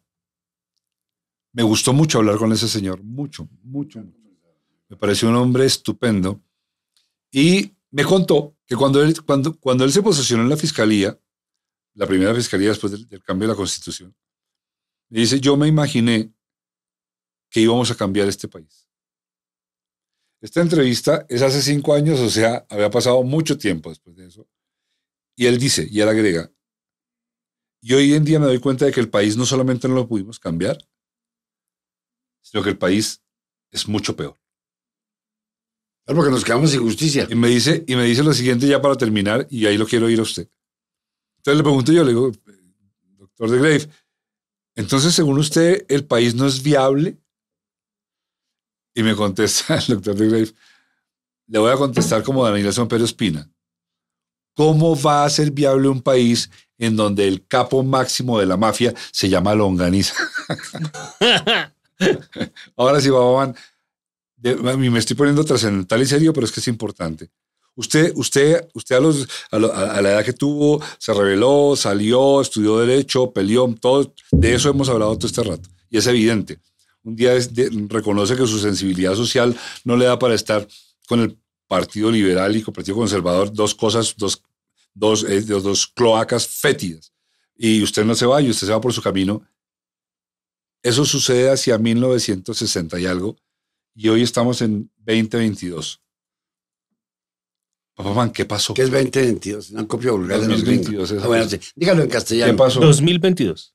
Ah, eso así. Es que no, aquí todo lo copiaron. Una se le volvió 20. Todo lo que los gringos digan lo hacen los colombianos. Eso, eso muestra porque este país no es, no Bueno, viable. bueno, y porque, porque no es auténtico en nada. 20, 2020, 2022, eh, eh, emprendimiento, presunto. Bueno, No, ahora hablemos, conté- hablemos de lo que no. Contésteme la pregunta, ¿qué pasó? En este país, que está lleno de No, colombianos. no, no. ¿Qué, pa- qué pa- no, no, pero cuénteme. No, no. Pero es que usted no me puede obligar a mi respuesta. No, yo, no, yo, No, yo, yo le puedo pedir que si, si no me quiere contestar, me diga que no Es que me no va a contestar. cuál- ¿a dónde Eh, no, no puede entender si no me escucha. No, con, con regaños no. Pero bueno, Ah, bueno. es que no entiendo qué es lo que quiere. usted adquiere más o menos conciencia de su ser entre en algún momento entre el año 45 y el año 50. Más o menos ahí debe estar adquiriendo conciencia, debe estar un niño de 7 años adquiriendo conciencia. El viaje ha sido el que ha sido. Y hoy en día estamos en el 2022. 2022. En ese lapso, ¿usted qué, qué, qué- qué entiende que pasó en la Colombia que usted conoció y la Colombia con la que está hoy? No pasó nada. Se llenó de más colombianos. Yo recuerdo que mi padre, que era un poquito irónico, decía que este país no podía tocar fondo, porque esto no tenía fondo. Lo decía mi papá. Decía que no se le podía exigir a un colombiano eh, honradez porque esa palabra la conocían. Lo decía mi papá. Y él le ponía mucho cuidado a las cosas que él decía. Y a pesar de lo desorganizado que era, era un filósofo, tenía cosas que eran ciertas. Este país simplemente está dando lo único que puede dar. Usted ve que un país como este, que se libera de los españoles, cuando se va a liberar de ellos, dice, ah, yo no me quiero liberar, yo quiero es que vengan a gobernarme aquí. Parte de ese país, ese país. Cuando Argentina se libera, dice, fuera españolas. Uruguay dice, fuera españoles. Chile dice, fuera españolas. Todos lo sacan.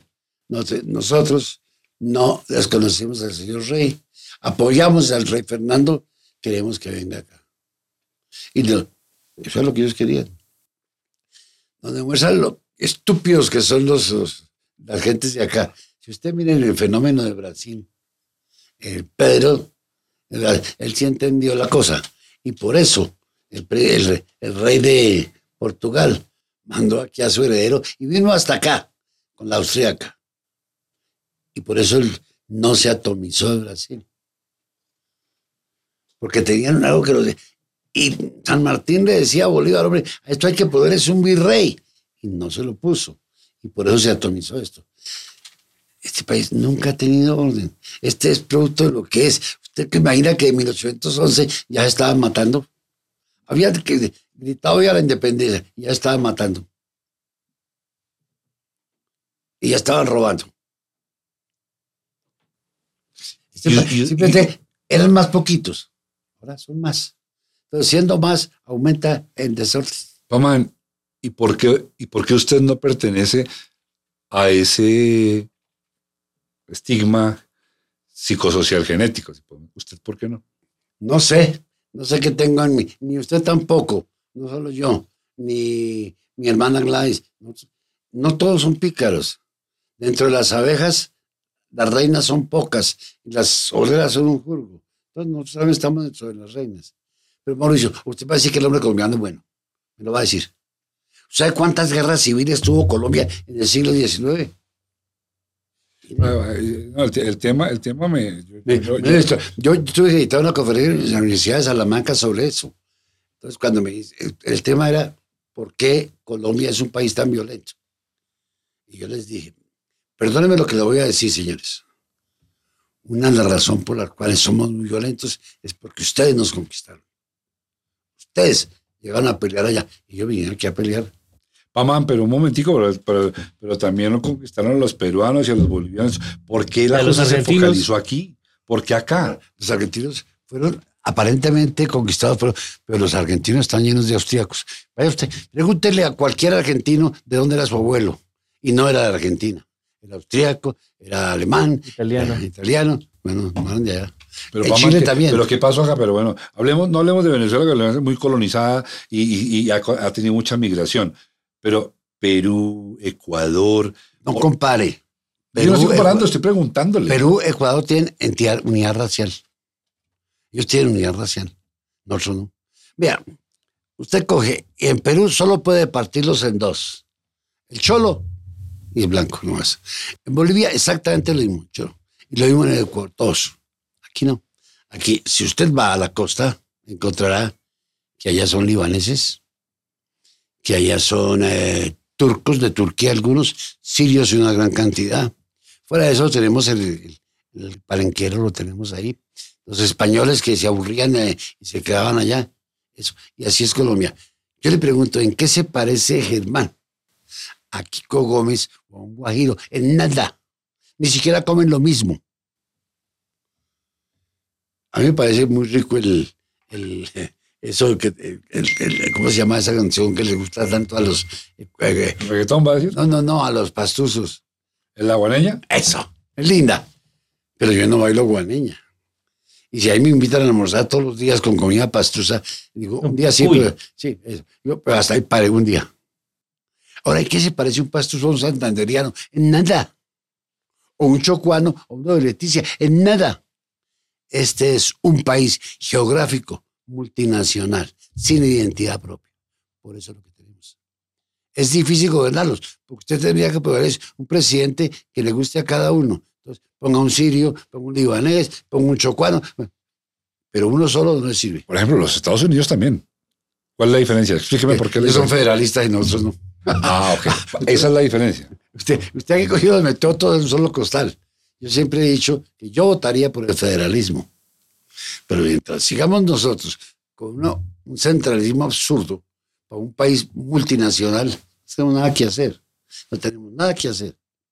Ahora, ¿Y qué pasa con los de Antioquia? ¿qué? Ellos tienen una ventaja que es una unidad racial. Ellos sí son muy unidos, porque son de una parte de España vinieron, se, se asentaron allá los mineros. Y, y son muy pegados a su tierra, el paisa como tal. No son perfectos, pero por lo menos sí defienden lo suyo. ¿El resto qué hace? Ellos no van a defender a Bogotá, no. Ese no es su oficio. Le hago la misma pregunta que le hice a Gustavo Grave. ¿Para usted este país es viable?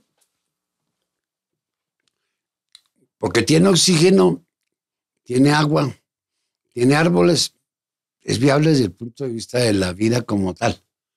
Pero que pueda progresar, no. Mientras sigan manejándolo con el criterio que lo manejan, no. Mientras sigan manejándolo con el criterio que lo manejan, ¿ese criterio podría cambiar?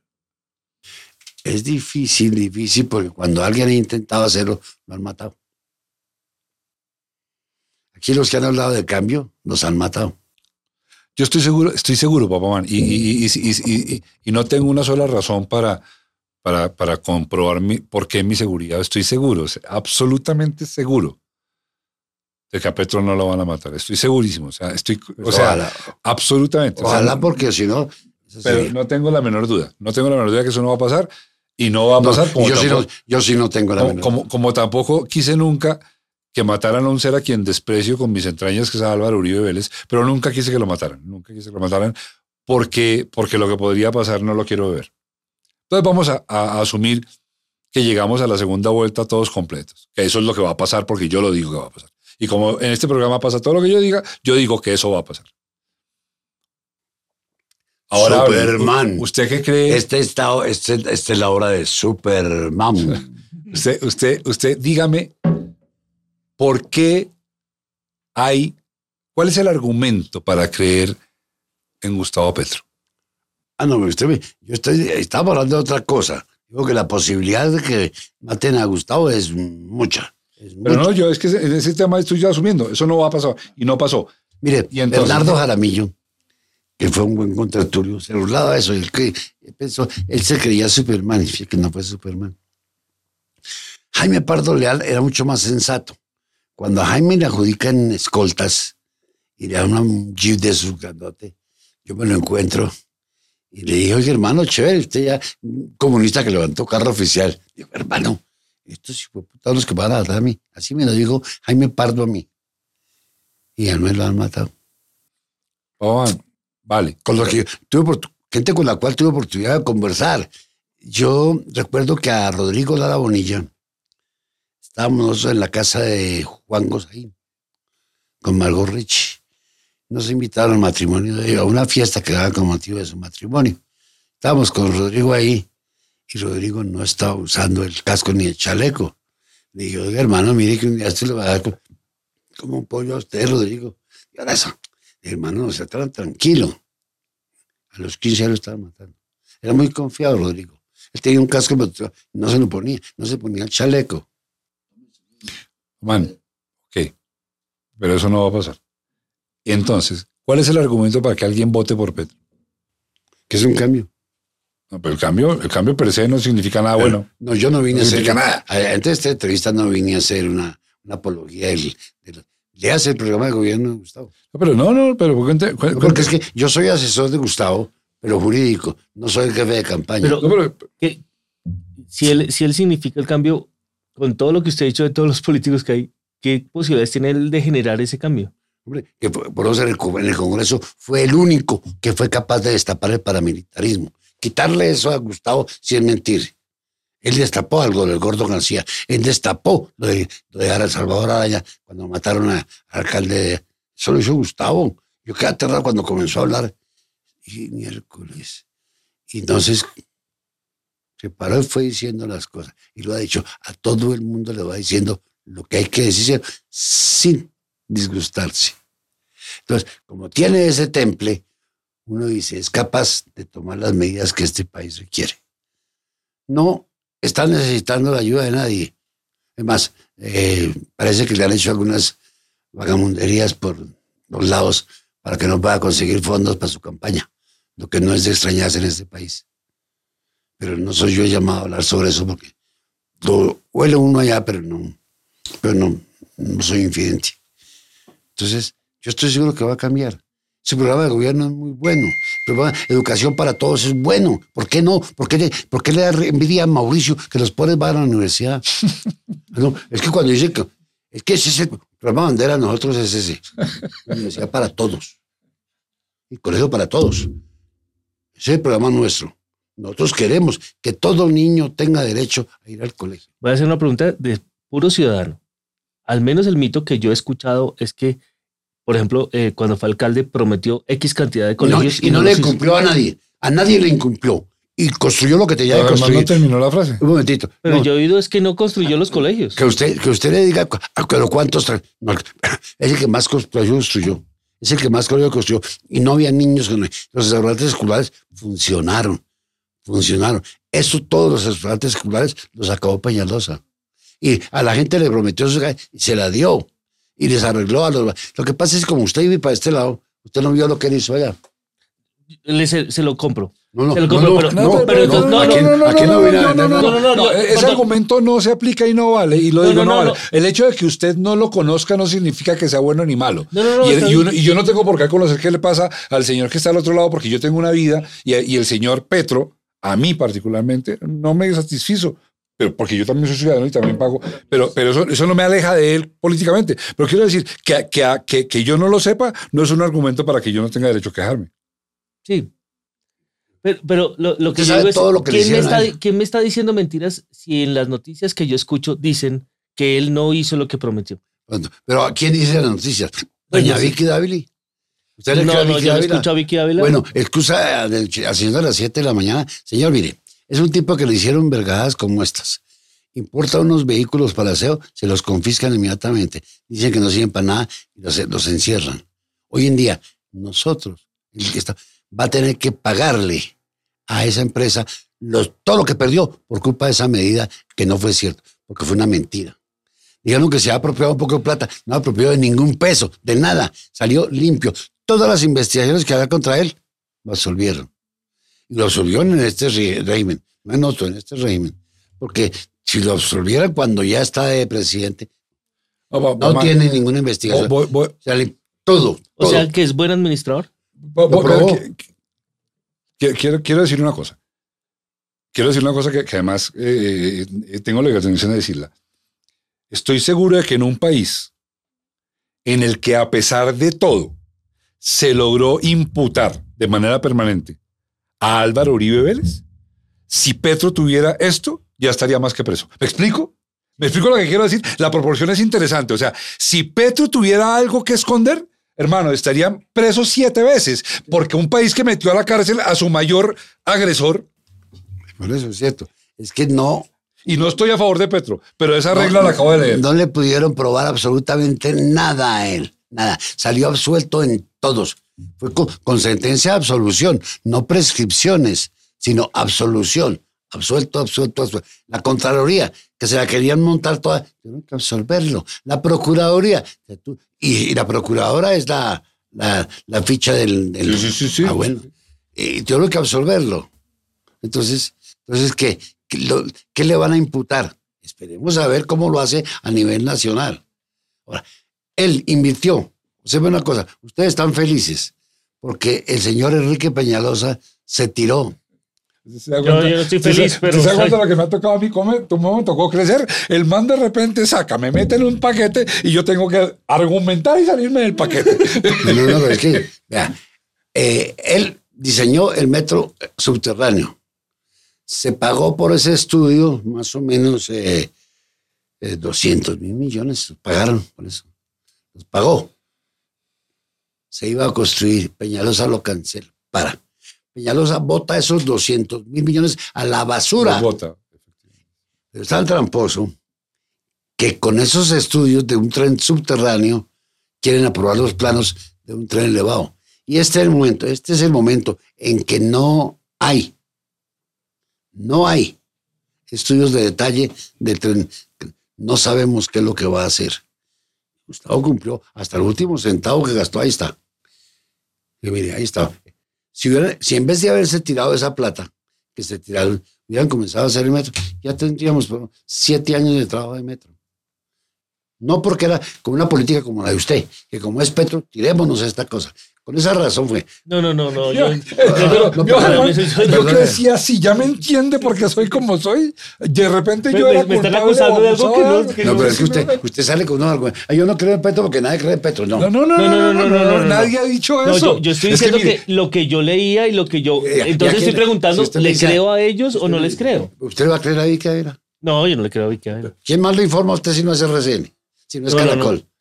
¿A quién más? ¿Quién más? Y el tiempo. Esos son ¿Puedo los- decir nombres? Sí, claro. Ah, bueno, de- debo aceptar que trato de irlo lo más posible dentro de mis muchas limitaciones. Oigo, oigo a Néstor Morales, lo cual es un- una pena un asco, terrible. O sea, un ¿cómo se asco. llama eso? Un, un, eh, un, eh, me da pena decirlo, pero oigo a Néstor Morales, no por Néstor Morales, espero toda la mañana a escuchar a Riveros porque me gustan las... las Héctor es un muy capaz.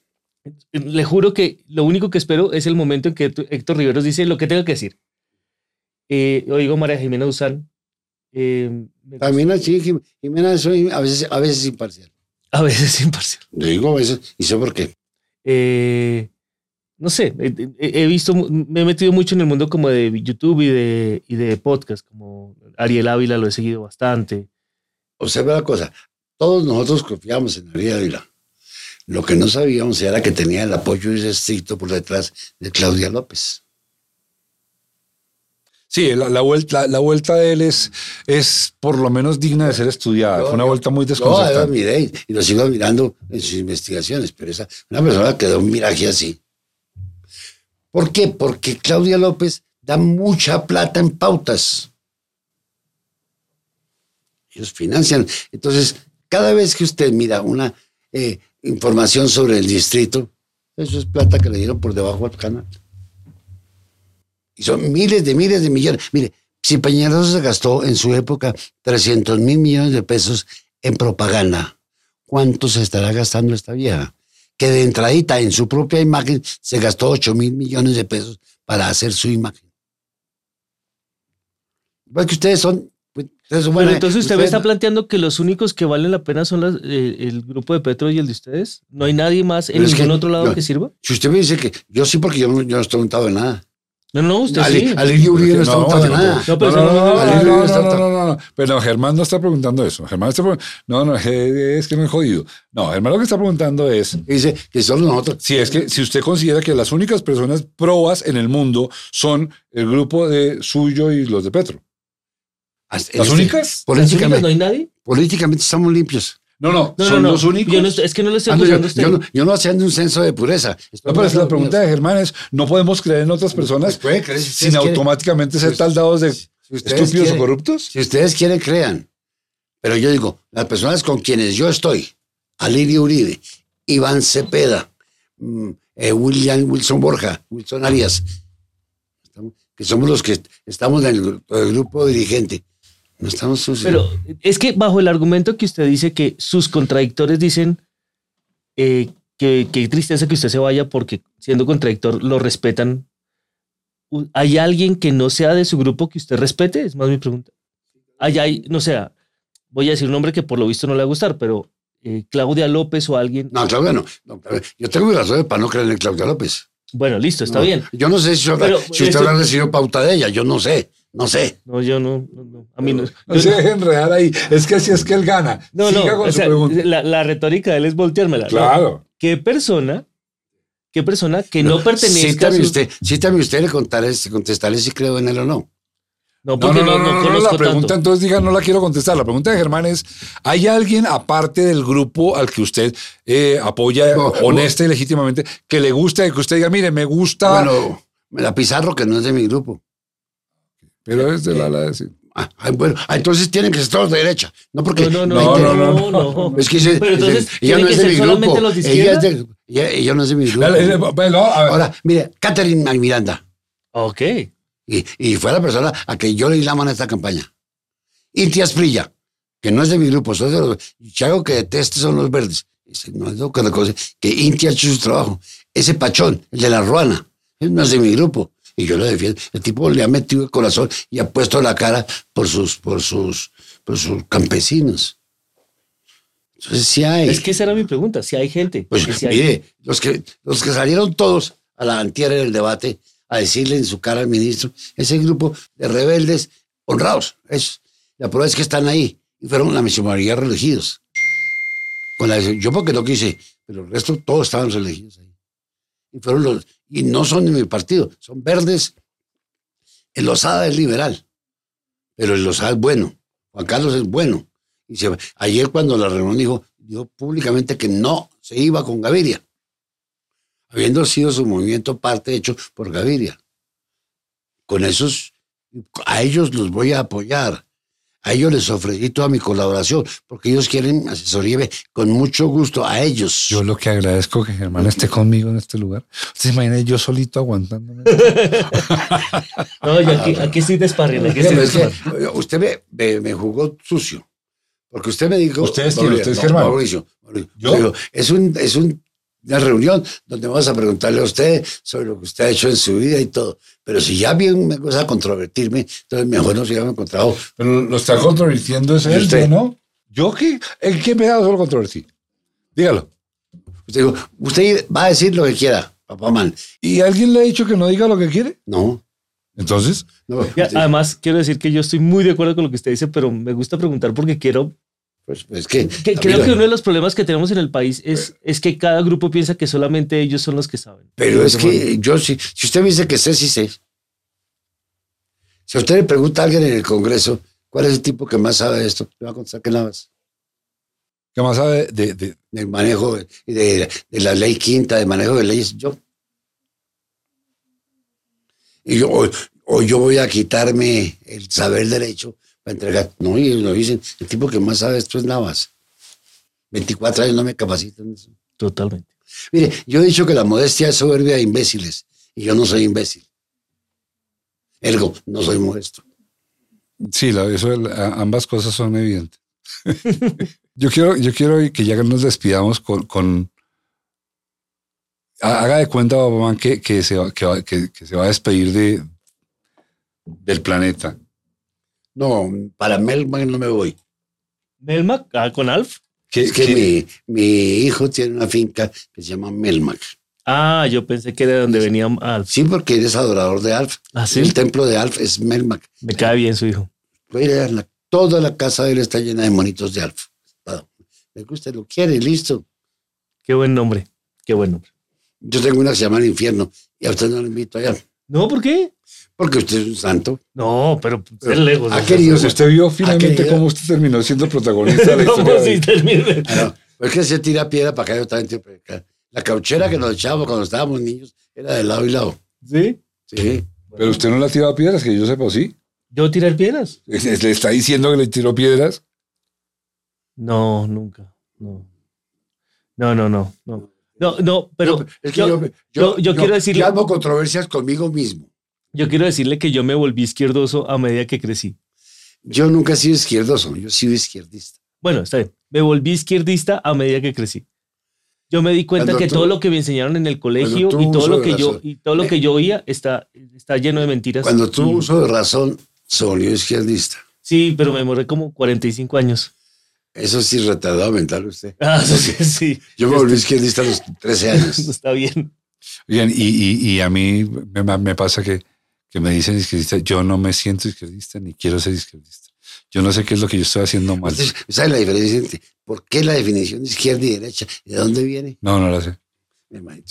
Cuando viene la Revolución Francesa, en la deliberación que se hace allá en la, me acuerdo se situaron a un lado los partidarios del poder del real, los partidarios de la inmunidad total para el rey, los partidarios de que la tierra la va a manejar el rey. Y a este otro lado se sentaron los que dijeron que no, hay que pagarle bien al artesano, hay que darle tierra a todos, todos deben tener igualdad de derechos. Los que hicieron a la izquierda eran los que decían eso. Que, en cambio, los de la derecha no. Los de la derecha querían salvar a Luis XVI. Que era más el clero y, y Eran defensores de la iglesia. Los de la, los de la izquierda no. Los de la izquierda eran como no, los campesinos y cosas. no, por favor, nosotros no necesitamos por qué no gobernar, ser gobernados por un obispo, decían ellos, porque ellos han tenido como obispos en el poder a Richelieu y a, al otro, al, a Mazarino. La gente estaba harta del poder. De... Entonces, no, un momentito. Ellos allá y nosotros acá. Ahí surge la división de izquierda y derecha. ¿Qué defiende la derecha? El poder, el derecho del rey, la inmunidad del soberano. El establecimiento. Claro, Nosotros dicen, no, un momentico. Esto, el pueblo también tiene derechos. La gente también tiene derecho a ser oída. La tierra, ellos tienen derecho a la, tierra. No tienen por qué ser siervos, siervos perpetuos, que era lo que se decía, que no entregar la tierra a ellos. Entonces, por eso yo soy de izquierda. Mi hermano no. Mi hermano sigue siendo latifundista. Él sigue siendo el, el, Pero ya le he dicho que... Eso sí es un buen chiste. Pero él dijo que no podía ser izquierdista. Ahora sí. O sea, menos... menos dijo, perdón, ¿viste? ¿viste? Dijo que no podía ser izquierdista, ¿sí o no? dos preguntas para que nos vamos ya. Digo, yo no puedo ser izquierdista. Dos, dos preguntas con las que quiero cerrar. Son dos. La primera, si, usted tuviera la posibilidad de componer esa escena cuando se vaya a morir, ¿qué es lo último que diría? Que ojalá le vayan bien a mis nietos. Eso no me sorprende. no, yo quiero mucho a mis nietos. ¿Y usted quiere que sus nietos crezcan en Colombia o fuera del país? Si es lo posible, si pudieran irse, que se fueran. Que no quiere porque está su mamá aquí listo. Y ahora, usted es el abuelo de ellos o puede ser el papá, pero no puede ser el director de su vida. Déles usted ejemplo y posibilidades y ellos escojan, pero no se meta a dirigir la vida de los demás. Nadie le ha dado ese poder a usted. Y a mí nunca me lo dio. Si yo hubiera podido evitar que mi hijo fuera abogado, lo hubiera evitado, pero no podía hacerlo. Él me dijo, voy a estudiar derecho, me sentí, me echaron un vaso de agua encima. ¿Y si le hubiera dicho que quiere ser eh, bailarín? También le hubiera apoyado, ¿por qué no? Pues es que la suerte de él no la mía, hermano. Son las caderas de él las que se van a mover, no las mías. No, no, mire, si algo le critiqué a mi mamá, que mi mamá toda la vida fue segregacionista. A mi hermana Glais no le permitía nada, a nosotros sí. Yo por eso fui a Cagüeta con Glais desde los 12 años y cagüeteé todo mi hermana y no me arrepiento. Parecía injusto esa diferenciación que hacían en la ¿Y su hermana estudió, tu familia? No, sí, tiene familia, tiene... Pero no, es la mamá de Pilar. Ok, ok, ok. Nosotros tuvimos unas tías a las cuales tampoco las dejaban tener novio porque tenían que estar al servicio de los dos hermanos. Porque eran médicos brillantes, entonces tenían dos hermanas que les hacían mandados. Yo no haría eso nunca. Y siempre ah. Y a mi hijo nunca, nunca, nunca le pregunté ni qué estás haciendo ni para dónde vas. Porque odio preguntar qué está haciendo o para dónde va. Y no admito lo mismo. Mi hija me voy por una fiesta, me decía, papá, no, chao, amor. Nunca le pregunté, nunca me metí en la vida llena para nada, porque yo sí tengo un amplio concepto de la libertad. Y, con mis hijas, con mis hijos, y con mi hermana también. Fui a la cagüeta más grande con Glais. Eso sí, ahí sí, porque yo soy consecuente con lo que digo. Yo digo una cosa y así lo hago en mi vida. Va la última pregunta para que nos despidamos. Tengo una pregunta en la cabeza y es, ¿no tienen nada de respeto en el Congreso? Alguna vez vi el coso del Congreso y, está la persona hablando y nadie está poniendo atención y pasa la señora de los bueno, eso, eso en todos los congresos del mundo pasa. ¿En serio? Por el contrario, usted es demasiado pacífico. En Corea se dan zapatazos. Pero es que no ponen atención, o sea, ¿para qué van a hablar si nadie está poniendo atención a lo que Porque dicen? eso queda grabado en las cintas. Claro. Entonces, si usted quiere sustentar una ley, debe quedar prueba ahí. Cuando usted manda ante la Corte Constitucional, ellos piden las actas. ¿okay? A lo que le importa. Yo quiero que me oigan solo los ponentes, no el resto. Ahora, con ese grado de analfabetismo que tienen ustedes los colombianos, Gracias. que sacan con, con oír si no entienden. Gracias. No, perdona eso. No, no, es, es, retórico, es retórico. No, no, Tómelo. No, acéptalo, acéptalo, lo recibo. Yo, yo le digo a mis hijos a ustedes, los colombianos, porque ellos a veces se sienten orgullosos. Yo nunca cantaría eso. Ay, qué orgulloso. Ni me siento, yo no lo cantaría nunca. Y en contraste, y estando de acuerdo con mi hermano, yo me siento muy orgulloso de él y de ser su hermano. Este ha sido uno de los momentos más célebres, más importantes y más difíciles de mi vida, porque entrevistar a semejante figura en mi vida eh, es un acto de, de, audacia y de respeto y también un acto de ser o no ser. He ahí el podcast. Nos vemos. Chao, chao. Antes de despedirnos del todo, nos interesa que sepas cuál es el equipo que trabaja en este podcast. En la presentación y dirección está Mauricio Navastalero. En la producción de audio y locución, Germán Daniel León. Supervisión editorial por locutor.co. La producción general la hace Sare Dorante. El diseño gráfico lo hace Germán Daniel León III. La música es de Camilo Correal. Los realizadores audiovisuales son Wilbaro Valle y Joshua Pérez. Montaje audiovisual para YouTube, Mariana León y Andrés Fraile. Postproducción Ana Moreno y Juan Pablo Vargas. Coordinación de postproducción Angie Barros Martínez. Este es un contenido de Valencia Producciones. Si te gustó este podcast, danos like y suscríbete. Así te enterarás de los siguientes episodios. Y si no te gustó, mándaselo a tus enemigos. Igual nos sirve que nos escuchen. Muchas gracias. Chao. Este podcast se puede ver también en YouTube. Se puede escuchar por Spotify y todas las plataformas de podcast que existen y que lleguen a existir.